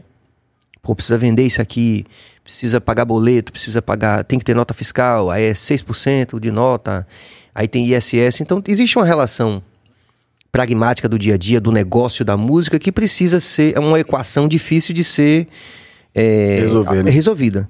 Né? Então todo artista acaba, em alguma medida, se, se debatendo com essa questão e debatendo sobre essa questão né? do, do- de como se relacionar com o mercado. É, mas assim, só para deixar claro, não é, uma- não é uma verdade que essa música nos comunica com, com o TikTok, porque A gente tem um exemplo aí recente de Luiz Caldas e foi completamente é, viral. Não foi, não botou dinheiro, não teve intenção, foi completamente espontâneo. Não é verdade? Sim. Esse é um ponto. É, eu acho também que aí tem um, um grande problema que aí sim talvez esteja ligado à tecnologia. Quem quiser interagir, gente, quiser dar sua opinião aqui, acho que é importante a gente falar sobre isso, porque, é, como o Pierre está falando, né, quer dizer, assim, hoje a gente tem batido nessa tecla aqui do carnaval, é até um pouco polêmica, mas a gente sempre fala aqui que a gente tem uma. O BaiaCast, Pierre, é, um, é uma tribuna onde a gente está querendo discutir ideias. Ideias. Então, assim, a gente não tem essa necessidade de sair apontando o dedo, de sair. É, de abraçar polêmica pela polêmica. A gente está discutindo coisas que são importantes para nossa nossa existência, como você falou, né? Pô, qual é a nossa raiz? O que, como você falou, o cara ia lá e ele via que aquilo ali tinha uma verdade com aquele povo. Essencialmente, então, você está falando de respeito. Isso, exatamente. Isso. Então, assim, então. o que é que acontece? É, a gente vai precisar de mais programas para a gente. E a gente sempre convida todo mundo aqui, empresários também, para poder colocar suas opiniões aqui. Porra, eu não sei, cara. É assim, é, é, uma, é uma lógica, eu quero dizer assim, que é uma lógica aparente. Porque, tipo assim, é, a, cada artista tem uma história. Por exemplo, Pierre, o cara pode chegar para você e pode dizer assim, ah, Pierre, mas isso hoje não se comunica com o mercado. Mas Pierre tem um legado que hoje Pierre trabalha até hoje, tem uma vida boa, né? É um, é um artista que tem um reconhecimento. Ele pode não ser, eu posso não ser, ou, sei lá, Léo de nosso grande amigo, pode não ser o top do mercado. Mas essa relação também precisa ser mais bem discutida na cabeça da gente enquanto sociedade e na cabeça dos artistas, porque, veja, eu não tô ganhando igual a Anitta, mas eu tô ganhando bem. E eu tô feliz de fazer a música que eu faço, eu tô feliz de ter participado do projeto de Pierre, do projeto de é Alexandre Leão, sabe? Assim, porque também é, o, o, o, lá o empresário, né, o que a gente sempre associa a ideia de um, de uma espécie de demônio ali que não tem sensibilidade, essa, né, essa coisa, né, na, no imaginário das pessoas esse empresário ele vai estar sempre buscando a, maxima, a maximização do lucro. E cabe ao artista também dizer assim, pô, isso aqui eu faço, isso aqui eu não faço também. Eu acho que no final das contas, poucos têm o privilégio de chegar ao ponto que, de reconhecimento que Pierre chegou e que Serginho também chegou dentro do reggae nacional. Que é dizer assim, velho, eu não tenho o melhor, melhor cachê do mercado, maior cachê do mercado, mas eu estou muito feliz com a música que eu faço, eu me reconheço nisso, eu tenho uma verdade com isso, eu tenho um legado, eu tenho uma história, e tá tudo bem, uhum. sacou? Porque uhum. se você ficar. Se o artista não conseguir se livrar dessa coisa de perseguir o sucesso absoluto, ele vai correr o risco, como muitos colegas nossos, né, não vou citar nomes aqui, mas ao longo da história acabaram é, é, escorregando nisso, de tentar buscar uma linguagem que não é sua, porque é mais atual e, e, de repente está fazendo algo que não é se reconhece, ninguém reconhece, ninguém valoriza. É aí depois ele tenta voltar. É, foi. Assim, né? Entenda. Assim, pô, muda de estilo. Já aconteceu isso na Bahia, não Sim. vou citar nomes, né? Ah, não, porque eu não me reconheço mais na música no axé. Aí muda de estilo, aí não dá certo. Aí o cara aí volta. Entendeu? Sim. Eu acho ah, que é não. é isso aí. É. Então, assim, eu acho que você matou a charada aí. O importante é você ter uma verdade com aquilo que você faz e entender que nós vivemos no, no, no, numa sociedade muito vertical, que tem várias formas de você fazer um bolo. Sim. O que mais interessa é, por exemplo, tem gente que gosta de muito açúcar no bolo. Eu hoje estou querendo bolo sem açúcar. e esse bolo, me permita é, fortalecer seu pensamento, que é extremamente pertinente. E é isso aí mesmo que eu ia comentar. Você é um gigante. Sobre, sobre essa verdade, sobre, sobre fazer aquilo que te alimenta sobre tudo, né? Uhum. E o mais difícil, Pedro, para o artista é ele criar uma personalidade artística. Acho que o mais difícil, que todo mundo luta para construir. E quando você passa, chega um determinado tempo que você vê aquilo sendo. Estão tentando abalar a minha personalidade, estão tentando destruir o que eu construí, estão tentando me moldar, estão tentando me podar. Estão tentando, epa, estão tentando fazer alguma coisa. E esse despertar está em você. Essa observação global, 360 graus, que você tem que ficar ligado no que está acontecendo, não quer dizer que você tem que fazer o que está acontecendo. Uhum. Eu acho que o artista que se compromete com a arte e aquilo que ele plantou, estabeleceu como conceito, e de uma hora ele muda, está fadado. Tá fadado a algum momento. Eu queria compartilhar, me perdoe minha ansiedade, a imagem que eu tive quando eu fui, quando eu te visitei no seu estúdio, no seu home studio. Você tava, tava feliz, pleno, fazendo sua música, seu trabalho com total autonomia Prazer. sobre aquilo que você queria, o timbre de guitarra, a gente experimentou, como vai cantar, pô, Serginho, vamos cantar assim, vamos cantar, sabe? Então, velho, Agora, a gente tá falando é isso. de algo nobre, que é a personalidade artística, mas é seguida, acompanhada do contemporâneo, da renovação, do antenar, do artista que entende que tem muita coisa acontecendo ao seu redor. Para ele, Que é legal também. né? Vamos tentar misturar aqui. Eu fiz uma música agora recentemente chama De Manhãzinha. E uma música que eu fui lá, peguei umas influências tecnológicas ali, eletrônicas, né? Misturei, fui lá no, no som africano e, e fiz uma coisa mais. Mais é, E tem coisa boa também acontecendo agora, né? Por exemplo, você pode ouvir um som como é, Dr. Juma, como, Ah, como, como Baiana System. Você pode. Não, não quer dizer que, que- que o novo. o Baiana é, System me dá. é. Não quer dizer que o novo seja necessariamente ruim, não. Exatamente. Não, com boa. certeza, mas peraí, como, é, com certeza. Isso Agora, aí, eu acho boa. que tem coisa nova, sem, é, eu bem feita. Nada. E sem dúvida. É assim, é porque, como o Serginho disse, a gente aqui, é, a gente de verdade debate ideias, né? E cada um aqui tem uma opinião sobre um assunto, sabe? Eu e Serginho, por exemplo. É, Serginho, ele, como um lorde que ele é, inclusive. E, Um gentleman. É, total. Como diria. Como, di- gosta, como diria minha avó, um Jagelman. O Jagelman. Um Jagelman. Vamos fazer essa música do isso é demais. Jagelman. É verdade aí, ó. Tá lançada a ideia, né? Ideia, Ó, agora bote minha avó no, no- na, na ficha técnica, viu? Pra ela arrecadar também. Tô brincando.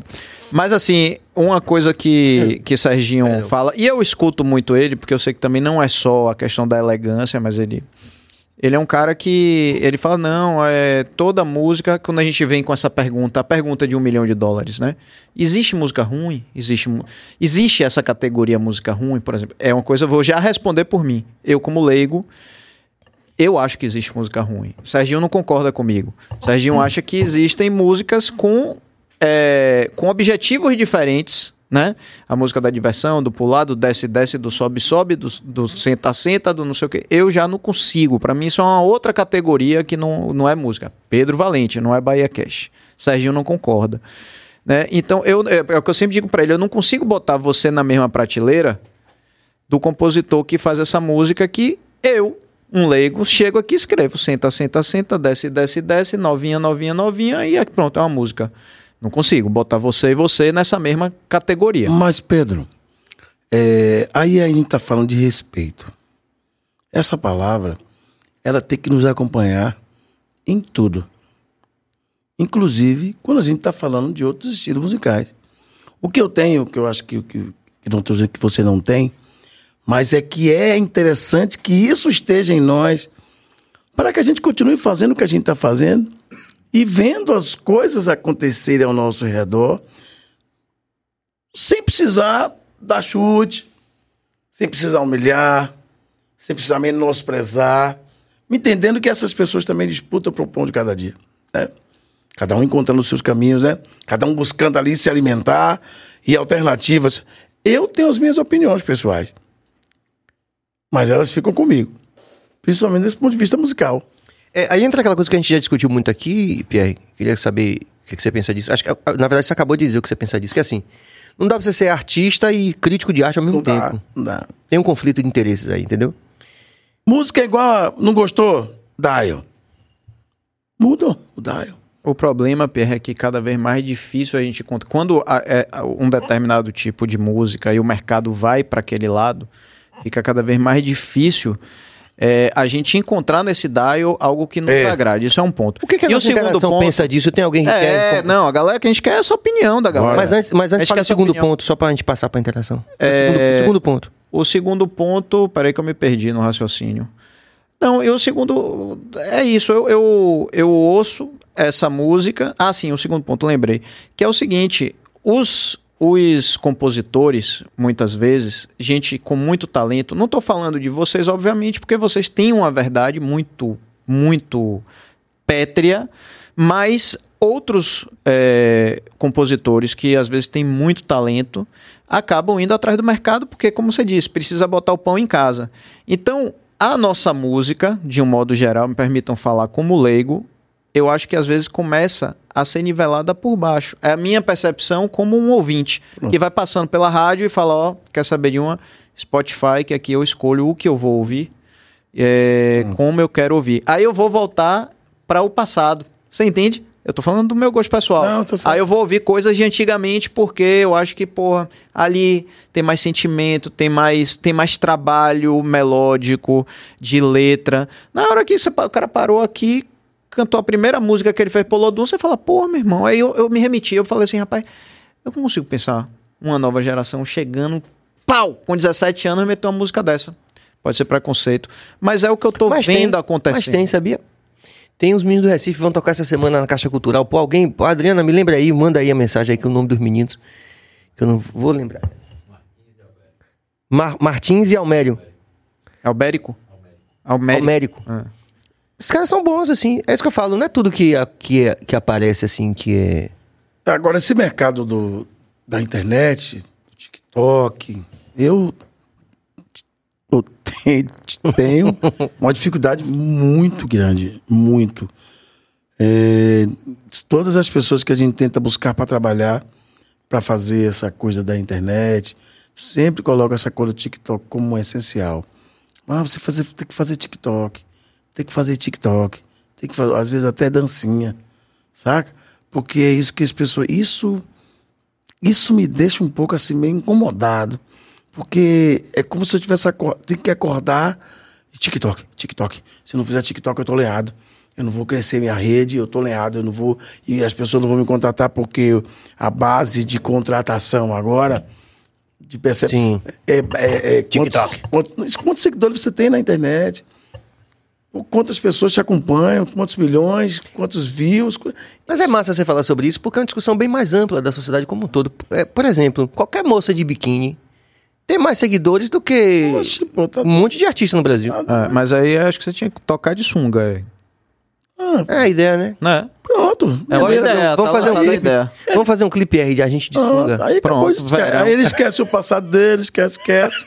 muda de. Beleza, opção. Aí, por sua conta e risco. Eu falo, eu falo assim, no sentido de que os números eles são indicativos. Eu espero que a gente passe um passe dessa Fase. embriaguez da- dos números da internet. Eu espero, espero mesmo, Porque- porque, não é sustentável, cara. Pelo Veja, amor- isso- qualquer moça, presta atenção, qualquer moça que tem um corpo bonito, que tem que bote foto de biquíni, ela tem mais seguidores do que 90% dos artistas de música no Brasil. Eu tô falando, isso é um dado objetivo. E o que é um número na internet? Então a gente vai chegar a um tempo que a gente vai chegar nessa. E você tá falando de, né, de É, visibilidade pessoa, né? na, música, na música também, da própria internet. Uhum. Bater aqui, fazer um batuque aqui nessa caneca e falar qualquer besteira, às vezes, virou, viralizou.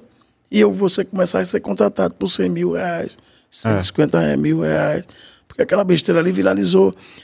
Nada contra cada um buscar os seus caminhos, entendeu? Mas você não concorda, desculpe provocar isso de novo, Por mas favor. você não concorda, Pierre, que quando isso vira a tônica do mercado, outras pessoas que não estão fazendo isso porque não sabem ou porque não querem fazer, porque não é verdade de vocês, isso acaba tirando o espaço Pedro, desse tipo de vou ser música. categórico com você. Se vira nos 30. É a palavra de ordem.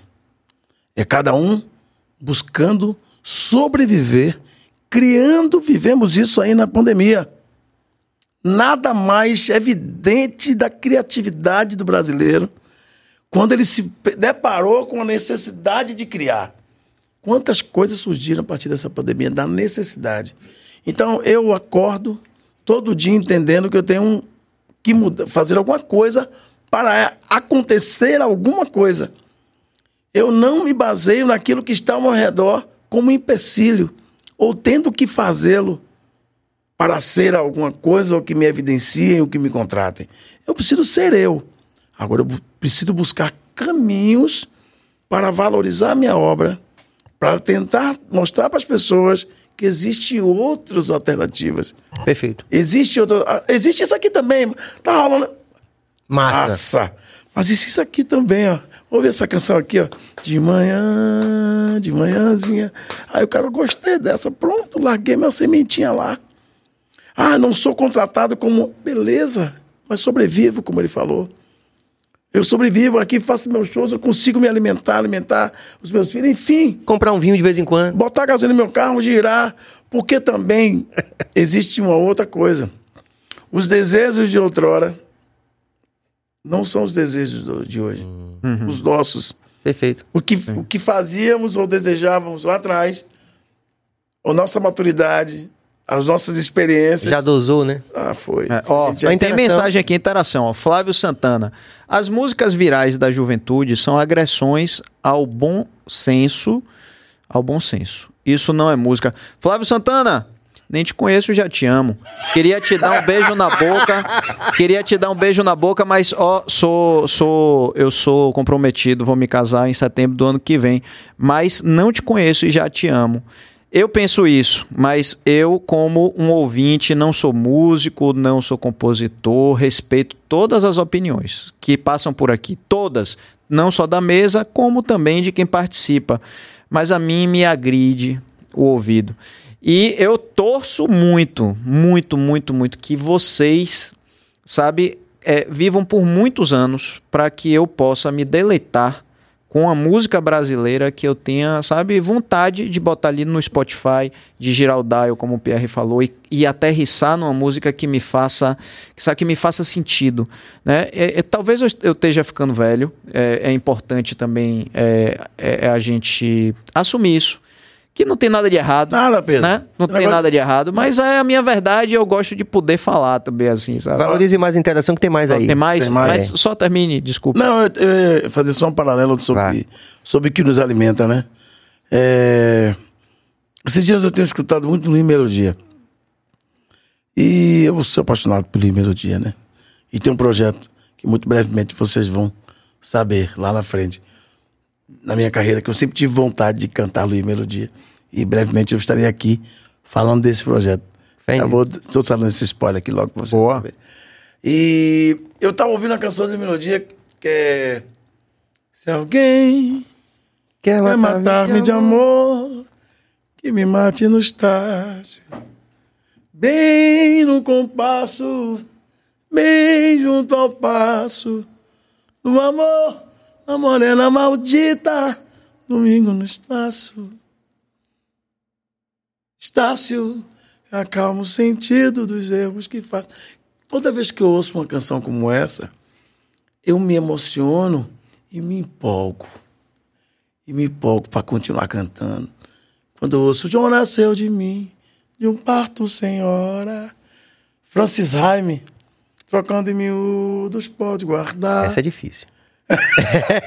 Então, eu escutei isso com meu pai lá atrás, cantando Rei Charlie. Eu ouvia Rei Charlie pro meu pai. Saía pra trabalhar, eu pegava o disco dele. I can't stop loving you. I made up my mind. You memory. Hit your rose, Jack. It don't come back no more, no more, no more, no more. Hit your rose, Jack. It don't come back no more. What you say? Porra, meu irmão. Até, aí, tá vendo aí? Tá vendo aí? Arrepia, né? Cara, eu vi isso. É isso que me influencia, pô. E eu decidi isso pra mim. Eu decidi isso. Eu decidi ouvir essa música. Eu ouço, outras canções. Mas eu ouço isso pra me alimentar também. Entendeu? Ó, Lindíssimo. Tem mais, tem mais interação. Tem. Bota a última aí de Leonardo Cavalcante. Não existe música ruim ou música boa, até porque a gente ouve cada coisa hoje em dia que não é considerada música. Ô, Leonardo Cavalcante, hoje eu vou ter que distribuir beijo na boca dessa galera. Na verdade, é, porra, é, é isso aí. É- é- eu acredito no que você acredita e é o movimento que está crescendo aqui, pelo que eu tô vendo, de resistência, um movimento de resistência, ouvintes de música. Essa é, é o grupo de resistência, de música. De música. De música. Agora, vamos mudar um pouco essa tônica Bora. aqui, que eu, eu tô curioso com o negócio. Eu disse a você que eu te conheci no palco e tem um negócio que, é que, você, que você chama de força estranha e, e, assim, que também envolve a aura do palco, que eu acho. Tem gente que você olha assim e fala assim, pô, você ouviu a música da pessoa, ouviu no rádio tal, não sei o quê, e você não achou nada assim, uau. Mas você chega no palco, Ah, tá. aquela pessoa o- ganha Hum. a plateia, ganha tudo, e existe a situação con- contrária também. Ou seja, tem gente que manda muito bem na música, mas ao vivo Hum. é, não manda tanto e isso muda também, que aí uma força estranha do, do, de- do palco ali. E quando eu te conheci, eh, já conhecia suas músicas brilhantes, mas quando eu vi você no palco a primeira vez foi com Bom Balanço. E Bom Balanço é sua cara, né? É, minha. E, e- e, assim, eu, eu, eu fiquei impressionado porque tinham músicas incríveis no momento em que existia, aí volta aquela história que a gente tá conversando de música, qualidade ou não e tal, mas era um pagode, um, um samba, um pagode, um samba de roda, que vinha com uma verdade completamente diferente do que estava sendo feito. Do boquinha da garrafa, do tal, não sei o que, que eu também gosto. Eu gosto, né? Do, do pagode mais raiz. Mas você veio com uma roupagem diferente. Pra mim, que sou um cara de marketing e publicidade, eu olhava aquilo como era uma embalagem perfeita. Você tinha um produto perfeito, o Bom Balanço. Música, palco, como aquilo se apresentava no momento que se apresentava.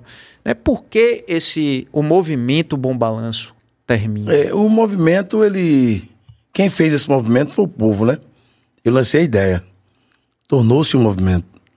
É aquele, aí a gente volta lá atrás, né? A gente faz. O universo conspira e as coisas se tornam, né? E o Bom Balanço foi assim. Eu tocava no Lodum e sempre gostei de samba, gostei de exalta samba, sorriso maroto. Eu não tinha sorriso maroto na época, mas era exalta samba, é, Belo, com os Travessos, tantas bandas dessas que eu frequentava ali, gostava de escutar, AGP, o próprio Zeca Pagodinho, tudo isso faz parte do meu, da minha história música, né? E o Bom Balanço, eu tô lá no Lodum e digo, cara, eu queria uma coisa com samba. Eu precisava fazer alguma coisa diferente. Eu sempre quis fazer coisas que ficassem, né? E que despertassem alguma coisa nas pessoas. E o Bom Balanço eu falei, vamos fazer uma coisa que mistura samba carioca, paulista, com a essência da, da música baiana e vou lá no Recôncavo, no Recôncavo Baiano. Vou lá no Cachoeiro, vou lá em Santa Amaro e vou trazer um pouco daquilo. E funcionou. Demais. Eu fui pro bate-papo, que era um barzinho na Orla. E eu me lembro muito como hoje. Eu tinha um carro que eu carregava os instrumentos. E eu tocar lá no Pelourinho, no Hotel Pelourinho, para fazer ensaio. Pegava os meninos em casa, botava o instrumento. É, me lembro que eu fui para Lodum para uma viagem na Alemanha, comprei violão, comprei guitarra para os músicos e voltei com a ideia do Bom Balanço. E peguei esse nome, fui em Brasília, pedi um cara para registrar lá, fazer um, uma logomarca, uma- que era o bonequinho, não sei se você se lembra. Um Lembro, bebê, sim, Que era um boneco. Esse cara Que inclusive rodou na época tanto CD pirata, hein? Oxe, tá doido? E esse boneco, pronto. Aí fui pro, pro bar, pro bate-papo, que era dois empresários que estavam lá, e eu disse, cara, eu tô com um projeto. Eles falaram, rapaz, só tem a quarta-feira aí livre para você fazer. Eles já me tinham referência como Bom Balanço, como o Lodum. Ah, Então, aí botou lá, botei para tocar. Pagava os meninos, com, é, tinha um, um- uma comidinha quando acabava de tocar, comia um negocinho, eu pa- eu pagava o menino um cachezinho simbólico. E a primeira mesa, eu fui, primeiro dia na quarta-feira tinha uma mesa. Uma mesa no Bom Balanço. Quarta-feira é um dia morto pro bar. E ele, largou- ele largou essa pra mim, só tem a quarta. Aí eu falei, eu quero. Vou pegar a quarta-feira. Eu tava ensaiando com um balanço, menino tudo novinha, samba de quadra, pronto, primeiro, uma mesa. Na semana seguinte já tinham cinco mesas, mais ou menos. Na, na semana seguinte, já não tinha mais mesa para sentar. E ali nasce o movimento Bom Balanço, dessa verdade, da falta. Tava faltando isso na música Salvador. E eu eu, graças a Deus, eu encontrei esse caminho. E o Bom Balanço, além disso, as canções Juliana, que Sucesso. nasceu música de, de Meu irmão, que hit. Conceição, Augusto Conceição, Dula e minha. A gente fez essa canção e depois dela vem Tique Bom. Bate na palma pra saber que você tá aí. Vem pro Tique Bom. Tique, tique bom, tique Tique bom, tique Quem é que balança o Brasil? É bom balanço que balança. Eu tinha, eu tenho essa, essa questão dos refrões, eu gosto de trabalhar muito com refrão, de pergunta e resposta. E eu implantei isso, bom balanço, por seis anos. Que também é bem samba carioca, né? Isso então, aí. é essa mistura, Pergunta e entendeu? resposta, né? O, fizemos o lançamento na Lagoa da Baeté, mais de 70 mil pessoas. Então, isso eh, nasceu. A gente fala que nasceu do povo, mas a gente percebe que, na verdade, no final, nasceu para o povo. É diferente, entendeu? É meio que contramão da história, né? E o Bom Balanço ficou seis anos. Eu sou grato demais. O Bom Balanço. Tive experiências maravilhosas, pude fazer muita televisão, São Paulo. E Bom Balanço é minha, é a sua, é a cara de Serginho, é a cara de todo mundo. E por que termina? Fala Não, aí mim. vamos lá. Porque eu, assim, de verdade, nunca entendi, assim, porque, como você disse, faltava aquilo ali naquele momento. Foi um negócio perfeito pro momento, pra hora. E terminou. E eu tava me lembrando quando você tava falando, aonde eu vi o primeiro show? Foi no ali no Otton, na área verde do Otton. Teve um show ali, velho. Eu Olha, A fui. gente ensaiava ali, na verdade. Era um ensaio, não é isso ensaio aí? do Bom Balanço. No, No... velho, eu fiquei, eu fiquei assim. Aí já tava ficando bom. Aí, não, tava gostoso. Aí já tava- começou lá no Alto Dondu. Sim. Tinha um Alto Dondu que a gente fazia. Bate-papo, depois Alto Dondu, depois fizemos aí no... Área verde Na área verde. Então eu vou até comp- eu vou até colocar, enxertar uma pergunta na mesma pergunta, né? Por que que termina? E será que um dia volta? Então, isso, é, por que termina? Não termina, né? Porque perpetuou-se esse estilo na cabeça e no coração das pessoas. Tá aí, não terminou. Eu apenas saí. Mas tá aí. Quando você canta, como é que você diz que termina? Tá você cantando a música até hoje? Todo mundo cantando a música até hoje, não terminou. É movimento para o povo. E por que, que eu saio? Porque eu sou inquieto. Eu sou um artista inquieto. Eu sou meio que. Estou fazendo um monte de coisa ao mesmo tempo. Aí é, é de Pierre Onassis.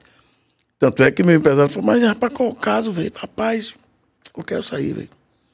Aí já estava aqui na cabeça de uma coisa percussiva, que era a minha experiência com o Lodum e já fazer alguma coisa nova, né? Para as pessoas. E aí veio o, af- veio o afrodisíaco, né? Que logo em seguida. Então, a, a segunda pergunta, por causa dessa inquietação, né? Aham. Primeiro, vem não por insatisfação, que eu poderia ficar ali mais 10 anos com o Bom Balanço. Sim. Já era uma verdade do povo. E realmente a minha imagem ficou muito atrelada.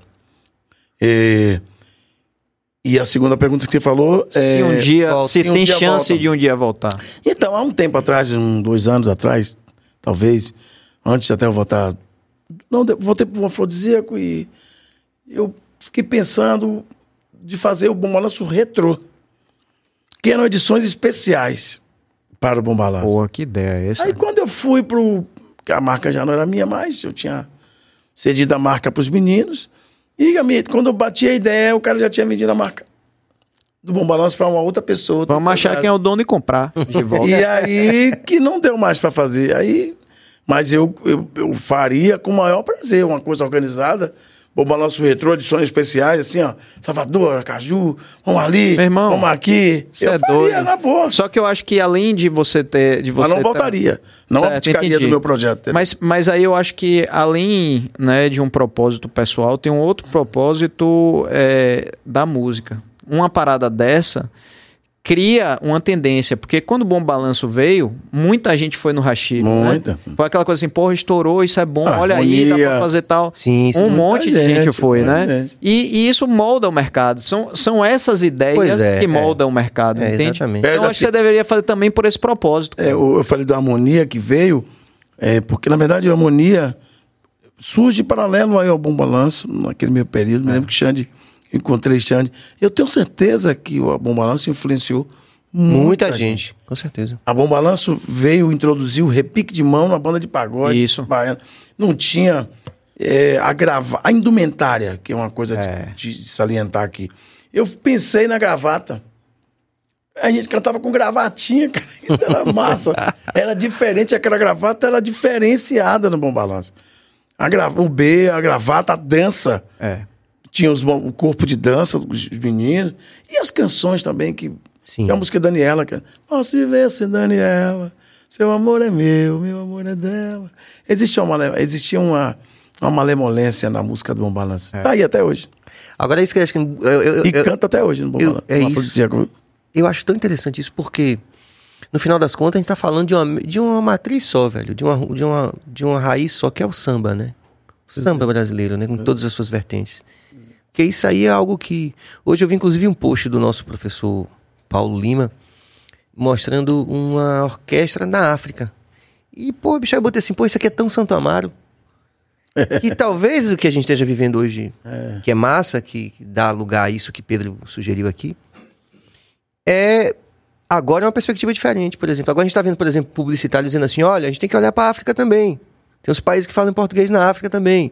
É um novo momento global. É, sabe, agora a gente está falando, porra, Salvador é a capital afro do mundo. Né? Tem uma série de coisas em jogo aí que eu acho que estão mexendo com essa com essa possibilidade de a gente valorizar essa raiz. Aí É, é, aí é que tá o grande diferencial, entendeu, Pierre? Porque quando você canta, velho, você canta, é ainda, é ainda um, o pertencimento ainda é cartola, É ainda é, agora, ainda é cartola. Você citou o Luiz Melodia, que também é o mesmo pertencimento. É. A gente vê agora o Afropunk, por exemplo, né? Fica aqui até como, sei lá, vou ousar, né? Fica como sugestão, né? A gente teve a Alcione foi, foi, foi a grande homenageada, né? Sim. Afropunk agora. É a mesma raiz, né? Pierre tá lá também. É, dizer, samba. né? É. Então eu acho que tem um caminho aí que pode, viu, Pedro? Sim. Não existe vitória final, mas existem é, bons, Batalhas. batalhas vencidas. Vencidas, é isso E acho que você, você pode vencer, e eu digo, a gente como coletivo pode vencer essas, algumas dessas batalhas com essa nova perspectiva, Concordo. que é uma perspectiva finalmente, né, que eu percebo que a sociedade está mais voltada para isso hoje, até falei na questão do poder público, em qualquer esfera, não estou falando de política partidária aqui, Sim. mas eu percebo que já existe realmente essa... Pô, Não, peraí, bicho, a raiz está aqui, ó. É. Então a gente precisa... Eu sinto isso, é, Sérgio. É, cara, sabe? A música, cara, é, quando eu canto, que vou pros, pros shows com afrodisíaco, e que canto canções como essas, né? E recentemente eu fiz um evento particular no final de semana passado. Eu me emociono porque é- parece, cara, que as pessoas estavam esperando isso, saca, Pedro? Ah, que saudade disso. Porque uma coisa importante, essas pessoas que acompanham, tô falando 30 mais, 35 mais, 40 mais, né? Nossa faixa, assim. né, Não tem acesso mais, porque essa música não tá na rua. Assim, né? Não tá na prateleira, né? É, não tá no dial. Não tá, não tá ali. Mas as- aí as pessoas ficam em casa sem opção. Pô, não- onde é que eu vou ouvir? Não- cadê? Cadê um evento aqui? Porque os eventos são outros. Né? Que bom que, que eu, eu tenho as, é, a gente consegue fazer os ensaios da Afrodisíaco, por exemplo, no verão, mas agora especificamente, onde a gente consegue dar para essas pessoas de novo, é, porque a gente viaja o ano inteiro, fica para lá e para cá, e a gente No não verão cons- tem aquela nossa celebração, É, né? Enquanto povo, né? Enquanto povo. E eu tô muito feliz com o momento, salientando assim o momento que eu tô vivendo musical, porque eu tô podendo experimentar e podendo ser. é, entender que quanto mais você se dá, mais, dependendo da sua idade, dependendo, quanto mais você se entrega, novas coisas acontecem. Alguma coisa, alguma coisa acontece sempre que você se move. Eu acho que a palavra de ordem é mova-se, né? Movimento. The move, the move. Vá, se movimente, keep walking, né? Vá. Tá na música, né? Tem que andar, pô. Se- Stand up, é. Moving, É, é. love yourself. Love yourself, é. Muito cara, bom. mui- Muito, bom ouvir isso. Eu acho que o que você fala é, é- é o meu sentimento com outras palavras. Mas você fala isso. É pra mim, às vezes, é desesperador não encontrar essas músicas por aí, sabe? E acho que quando é, você vem com um movimento como esse, né, e, e toca hits que fizeram um grande sucesso antes, vem outros hits, né, vão sair da cartola e que vão fazer o movimento continuar se perpetuando. Claro. Então, por exemplo, é, eu vivi muito isso de dentro com a Lavonté. Existe uma geração que estava órfã de música. Hum. Da Bahia, Sim. Que tem uma memória afetiva de outros carnavais. Tênis, inclusive, acaba de lançar, né, com, com o Jaguar, um, um, um álbum interessante, né? É, Música- músicas, músicas para rodinhas de axé. 10 músicas. É, 10 músicas que eu acho que É é. que coisa. Vem daí, vem dessa sensação de orfandade, né? Tem uma outra coisa que, que, que tangencia também essa sua atuação como profissional, como publicitário, que é o seguinte: entender que o mundo hoje. é, A gente viveu talvez um modelo anterior é, que existia espaço para esse sucesso acachapante de, uma, de um estilo, como a, a própria música baiana foi 80% do mercado fonográfico brasileiro. Hoje é diferente, né? Hoje assim, a gente já está anunciando diretamente, até quando a gente escolhe lá os parâmetros, a gente está anunciando para a nossa turma. Talvez esteja aí a resposta também. É, né? talvez. que, onde, que a gente possa continuar fazendo a nossa música e entender que hoje as bolhas são as bolhas. É. Elas podem em algum momento ter alguma, Estourarem entre si, né? é, ter alguma interseção entre si, é bom que tenha, né? Eu acho que, por exemplo, o, Afro, o Afropunk fez isso agora. Quando o Afropunk traz toda essa turma nova e diz assim, pô, mas tem essa raiz aqui que é Alcione, isso é uma coisa legal, acho que é, É, coloca. Entendeu? É, é verdade. Então, Apresenta- assim, é um momento novo, a gente está tentando né, é, se entender dentro desse processo todo que é a cultura online.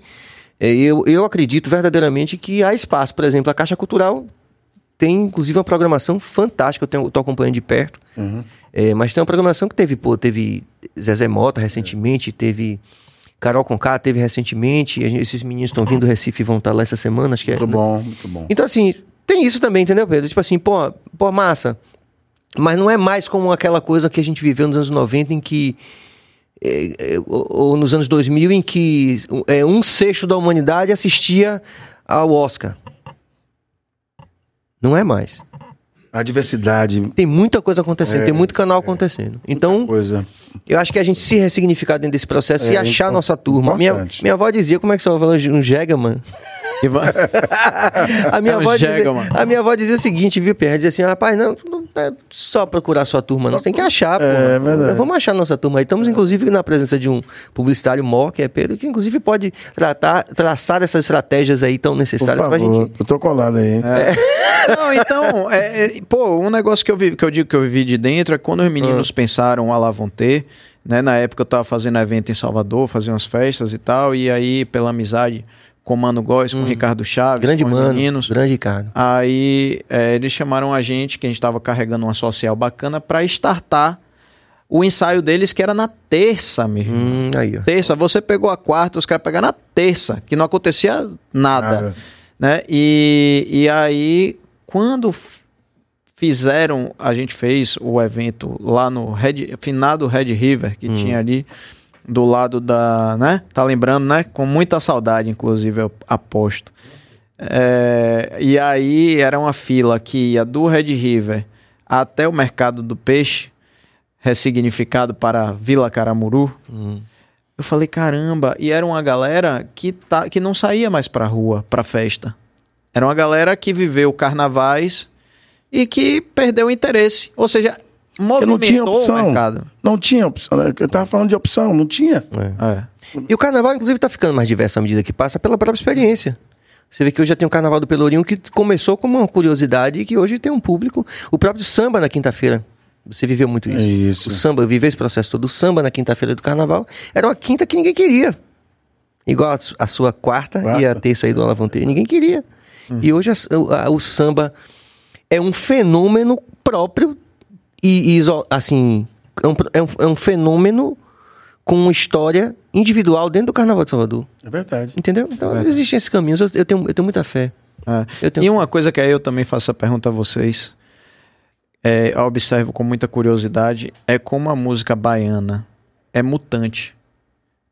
Como, por exemplo, a gente vê em tão curto espaço de tempo, se a gente jogar na linha do tempo, como o samba de roda do Recôncavo vira El Chan, que vira é, Bom Balanço, Uhum. Xande, Harmonia, pá, e hoje virou Paredão. Né? É, um, é um curto espaço de tempo para a nossa linha do tempo. E como ela muda, e como você disse, eu vim e botei o repique de mão. O outro era um tamborim, virou repique de mão. Aí vem um piscirico, tira o cavaquinho, bota a guitarra.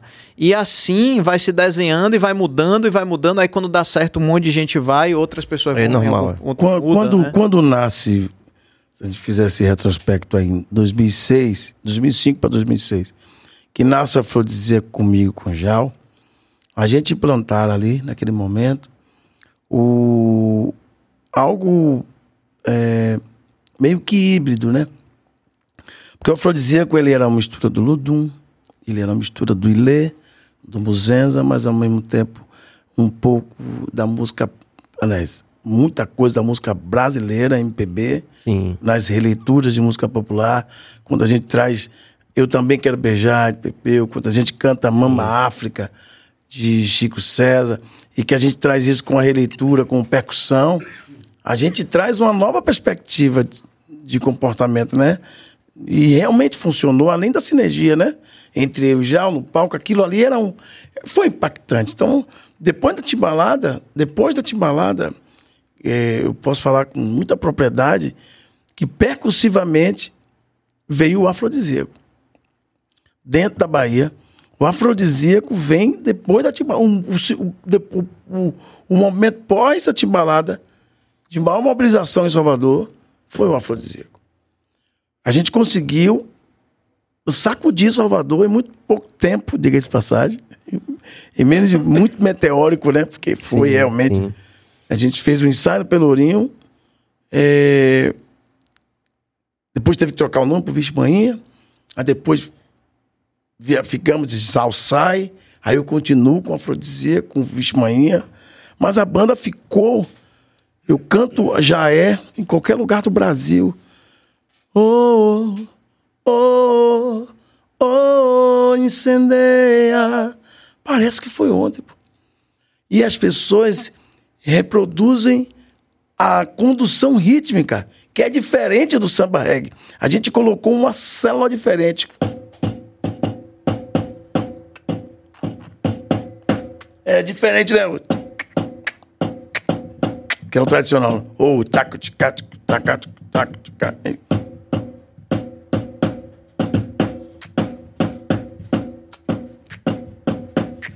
diferente. E as pessoas então neguinha. Diferença de uma coisa. E a gente conseguiu também, né, no ponto de vista musical, criar uma identidade. Então, aí eu estou só falando isso para você ver que a cada a, a criatividade do baiano, o poder de renovar é nosso. A gente tem isso, a gente carrega isso. Desde as- nós, como criadores, como artistas, mas do ponto de vista também empresarial, do marketing. Né? A Bahia tem essa. Está antenada. Eu acho É. que tem muita coisa acontecendo ao mesmo tempo e todo mundo se divertindo e várias cores- coisas que são expostas e colocadas para. É, é Bahia plural, né? E você, aproveitando isso que você fala, né, de como a gente se reinventa, você vê hoje na música, é, na- vamos falar da música baiana de entretenimento. Eu não quero classificar como axé, mas a música de carnaval como um todo, porque, por exemplo, Baiana System não é axé, mas é uma música baiana de carnaval, de Ok. entretenimento, né? É, você vê como, cara, você vê uma renovação acontecendo, você, você consegue projetar, por exemplo, daqui a 10 anos, né? Tipo assim, se a gente tem material aí pra renovar mesmo a música, na hora que disser assim, pô, Pierre, não quero mais. Já ganhei dinheiro demais, não vou mais cantar, não vou mais tocar, não vou mais compor. Belmarx, Durval, Ivete, eh, Saulo, que essa galera resolver parar. Você vê algo no horizonte? Posso, favor, ser sucinto para a Sérgio falar. Eu acho que a Bahia vive uma renovação musical. Né? Olha quantas pessoas, Gilsons, por exemplo, é uma nova concepção da música baiana que traz nele muita verdade, muita experiência dos pais, né? Sim. da família de Caetano, de Gil, é, mas eles conseguiram introduzir essa verdade dentro de uma modernidade, um som moderno, um som atual, Eu gosto daquela versão, inclusive, de. Várias queixas. Eu, eu gosto dessa versão. Existe um Ijexá ali o tempo inteiro. É como se o cara tá, tá tocando eletro... E o can. É como se assim, ó, eu vou, mas estou aqui, saca?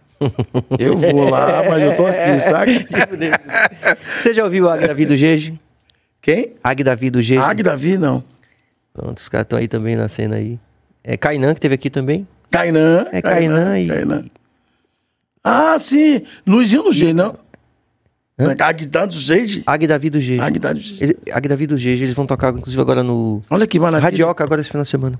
Mas se você tem aí. Que, assim, pra mim, eu já ouvi assim, e já percebo, percebo uma busca também lá no, nos Cinco Anos também. Isso, essa mistura, né? É. E Bom pra caralho. Tanta gente que tá fazendo música boa em Salvador e eu. é, eu acho, cara, que a gente tem que abrir a cabeça e deixar fluir. Uma música diz.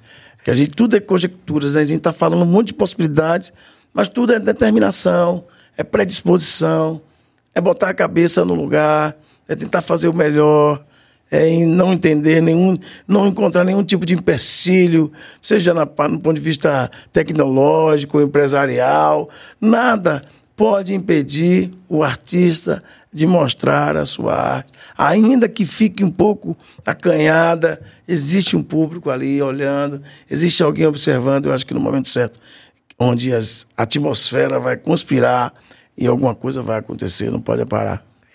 Grande Palavra Pierre. da salvação. é isso?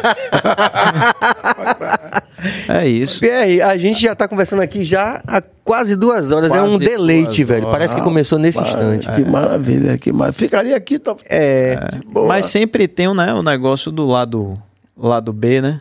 tem, é verdade. Assim, lado- todo mundo que pisa aqui, eu, inclusive eu já não vou mais nem é, pedir que você se comprometa a voltar, porque você já está voltando hoje. Mas posso Ou voltar seja, que vem. exatamente, já abriu precedente que você pode voltar outras vezes A também. hora que quiserem. Ó, a gente. Desculpa te, te interromper, porque chegou uma. E a gente sempre, né, Claro. gosta de, de dar uma, uma, uma moral a- às nossas interações. É porque Eveline Xavier pergunta aqui, ó, boa noite, quando o Pierre fará um feat com Jal de novo? Boa porrada. Eu já- Misturado, eu diria assim, ó. Bateu sem me abraçar, né? Jal é um querido, né, talentoso. Vivi boas experiências com o Jal, dentro do afrodisíaco, fora também. Já aí participando dos seus ensaios. Ele também, ora, participando dos nossos também. Então, assim, existe uma relação de até desconhecida. Tem muita gente que diz que a gente ficou realmente brigado e que aquela confusão toda, mas o que a gente teve, na verdade, só foram pensamentos diferentes, ideais diferentes também. Ele seguiu o caminho dele, a gente continuou seguindo, mas um artista que dispensa comentários. Então, tá sempre com o Jal, fazer coisas com ele, será uma honra sempre fazer. Acredito que tudo é possível. E lá na frente, sim, diante que essa relação que a gente tem, é possível fazer sim, por que não? É só bater à vontade da gente, bater nele também, que também o Tartix está bem inquieto, né? Já é, É. é pra lá e pra cá e a gente vai junto. Que uma hora dessa a gente vai fazer uma coisa assim. Pra... E o público merece, né? É isso, eu ia falar isso agora. Pra... Acho que as pessoas merecem isso, né? Até pelos tempos que a gente viveu junto. Quem sabe a gente rola uma música aí. Pô, Que seja verdade. um deleite, né? Que seja verdade. Estamos aqui esperando, né? É, estamos é esperando. Ansiosamente. Você fala, eu falei da afrodisíaca ali rapidinho. E eu- aí a gente falou de influência. Dá um balanço, influencia outros movimentos. Isso. Aí a afrodisíaca, olha quantas. Aí veio o Motumbá. Sim, sim. Você lembra disso? Oxente, Veio o Motumbá. veio o filho de Filho Jorge. Jo- Tudo isso É verdade. a partir do afrodisíaco. Então, eu me sinto um, um despertador humano. é baiano. Um despertador baiano que eu tô na modesta, né? Eu acho que é mais ou menos isso. É, é isso que eu digo, por isso que eu digo, por isso que eu gosto de provocar aqui quando eu falo isso, que muitas vezes é, as pessoas é, ouvem com uma certa resistência quando eu falo né, de música ruim e tal, não sei o quê. Mas é uma forma de provocar vocês, grandes pensadores da música, né, pessoas que moldam a música baiana diariamente, a cada hit, a cada novo movimento musical que vocês lançam. Eu busco provocar para que esses movimentos de vocês, a música baiana, possa sempre estar se renovando para um bom caminho, para um bom balanço, né? Para um afrodisíaco, para a gente ir influenciando outros movimentos. São sementes que são lançadas a cada tempo e que vão Claro. fazendo isso com a música, né? claro. Vai fazendo isso com a música e, pô, eu fico muito feliz. Eu, a gente lançou agora recentemente um, um álbum na internet, que você, na- nas plataformas digitais, que chama Kizumba, que é, tem uma satisfação de ter Serginho aí numa canção, um feat lindo, que é a música Deixa Rolar, que já está disponibilizado nas plataformas Que digitais. vocês deram uma palhinha aqui, né? Que vocês já deram. Foi, é. Não, desculpe, É. não está, né? Vai estar disponibilizado, porque Sim. essa música é uma música inédita dentro do audiovisual que a gente gravou. Mas esse, ah, brevemente, daqui a uns 15 dias vai estar sendo lançado. E esse álbum traz muita coisa diferente. A música que zumba, tem um Amor Meu, a própria de Manhãzinha. Eu me permiti misturar nesse álbum. Então, E eu lembro que eu fiquei muito impressionado com aquele tambor que o rapaz. Eu cheguei a falar É, com ele, né? é Tipo, verdade. rapaz, rapaz, você faz um negócio aqui. Diferente, né? É. Tinha um negócio diferente com a mesmo. independência, ele, É. um. A gente tem um instrumento que chama marfim. Eu nem que é- conhecia. Que é um, um tambor, um, um uma pele de tamborim, Hum. no formato de um. Tipo aquele osso do elefante, a, É o marfim mesmo. marfim né? mesmo O- do elefante, né? Por isso que chama marfim perfeito, sim. E esse som é um é diferenciado.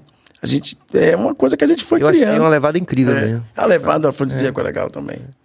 Então, todo mundo aí, ó, nas redes sociais, inclusive, arroba Pierre Ronassis Oficial. Bota aí, Cabito. Arroba Olha lá, ó, que é você aí. Pierre Olha você na tela aqui. ó. Oficial aí, ó. Pô, tô até bonito. Meu amigo ó. Pierre, agradecer demais esse bate-papo mais uma vez. As portas estão abertas se você quiser voltar aqui. Será que você vem com Jal aqui? Pô, Ah, lancei agora. bom. É, mano, você lançou. Você é o cara das ideias, velho. Agradecer de coração. É uma noite maravilhosa. Isso completa muita gente, sabe? Independente de qualquer atingimento, cara, assim, de, de fama, de dinheiro, enfim, qualquer coisa. A gente, essa verdade, a gente tá aqui por causa dessa verdade. A gente agradece, eu agradeço em nome de toda a equipe, sei que tô falando em nome de todos com a mesma verdade. Muito obrigado. Obrigado, Serginho. Obrigado, Pedro. Obrigado a todos os espectadores, rapaziada, os internautas aí. Uma honra. Peço para você me seguir, arroba Pierre Oficial, para a gente fortalecer essa rede e a gente continuar fazendo música. Toda vez que você me empolga, eu continuo fazendo e multiplicando e agradecido demais a Deus pelo esse dom que Deus me deu e saber que a minha música te alegra e te faz feliz. E que bom que você está aqui, Serginho. E que bom, Pedro, que bom que existe esse programa. Eu quero um dia vir aqui para a gente fazer um acústicozão aí, ó. É, essa história tá rolando aí, hein? Atenção, História. rapaz. Atenção, não deem spoiler. É. Mas a gente já tem o episódio 1 Oi! e já tem o 2. Oi! Tá vendo aí, pai?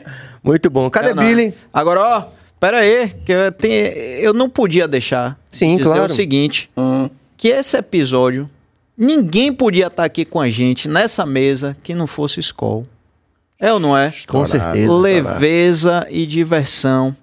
E eu queria agradecer a, a, a Skol por estar aqui com a gente, porque assim, a minha memória afetiva com a Skol, não só minha, mas eu tenho certeza que de muita gente que está assistindo, é, é uma memória afetiva muito positiva, porque quando a gente fala de Bahia, de leveza, de diversão, tudo dentro da mesma cesta, né, a gente não tem como não lembrar. Quando você pensa em escola, você pensa em carnaval. Quando você pensa em carnaval, você pensa em escola. Quando você pensa em ensaio, você pensa em escola. Quando você pensa em É, lavagem, você pensa em escola. Praia. Praia. Quando né? pensa em afrodisíaco. Verão. É. Afrodisíaco, verão. Pois é. Briga- Obrigado por você estar me lembrando. É. Quando a gente começa a falar dessas coisas, são tantas memórias positivas que vêm, né, Serginho? E churrasco no, no, na- no verão, que a gente recebe o pessoal em A casa. gente pode dizer que a escola é afrodisíaca? Pode, se você tá falando, quem sou eu para dizer que não pode? Oi. É, pois bom. é. E aí, galera, sigam a, a Skol nas redes sociais, todas as redes sociais. A Skol tá presente. E lembrando a você que beba com moderação e que cerveja não é para menores de 18 anos, tá? Ok, perfeito. E, e agradecer a Skol por estar aqui com a gente mais uma vez, né? Eu preciso falar sobre isso, que é tá apoiando um projeto 100% independente, um projeto 100% baiano. Então note que uma marca como a Skol tá olhando por um um projeto de conteúdo como o nosso. É uma coroação de todo um trabalho da gente aqui diário, né, Serginho? Com certeza. A gente agradece aí a toda a equipe Skol e, pô, vamos terminar dizendo aquela Obrigado, já. e agradecer também, sobretudo, a você que está com a gente, a sua audiência. É isso que faz o BaiaCast é, fazer sentido. Tá? Obrigado por estarem aqui com a gente. Não esqueçam, sigam a gente também nas redes sociais. Bota lá BahiaCast, você vai encontrar a gente no Instagram, você vai encontrar a gente. Quais são as outras plataformas, Cabito? É, tem um canal de cortes do, do YouTube que você também pode procurar a gente. Tem também o TikTok. E não vai encontrar nem eu nem Serginho fazendo dancinha, mas estamos tá, no TikTok com os cortes. E não esqueça de compartilhar os nossos cortes. Pega lá, joga no WhatsApp, manda naqueles grupos, porque é coisa de baiano para baianos, ok? Um beijo, galera. Durmam com Deus. E Billy tá devendo a agenda, né? É verdade. Amanhã estaremos aqui com o Ricardo Pronto, Chaves. Ricardo Chaves vai estar aqui com a gente. Ih, Pois é. Ricardinho. Ricardo Chaves, grande nome também Cantou, do a axé. música, cantou duas músicas minhas. É? Quais? Falou de uma sinfonia nessa multidão, arrasar, bate coração. E a outra música minha de Sal Barbosa.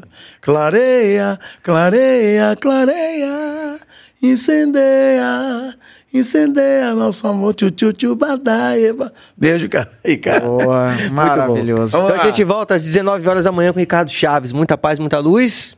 Muito obrigado, Pierre. Beijo, Cezinho. Obrigado. Valeu, Obrigado, Pedro. BahiaCast. Valeu, Pedro. Beijo no galera. coração. Vamos que vamos.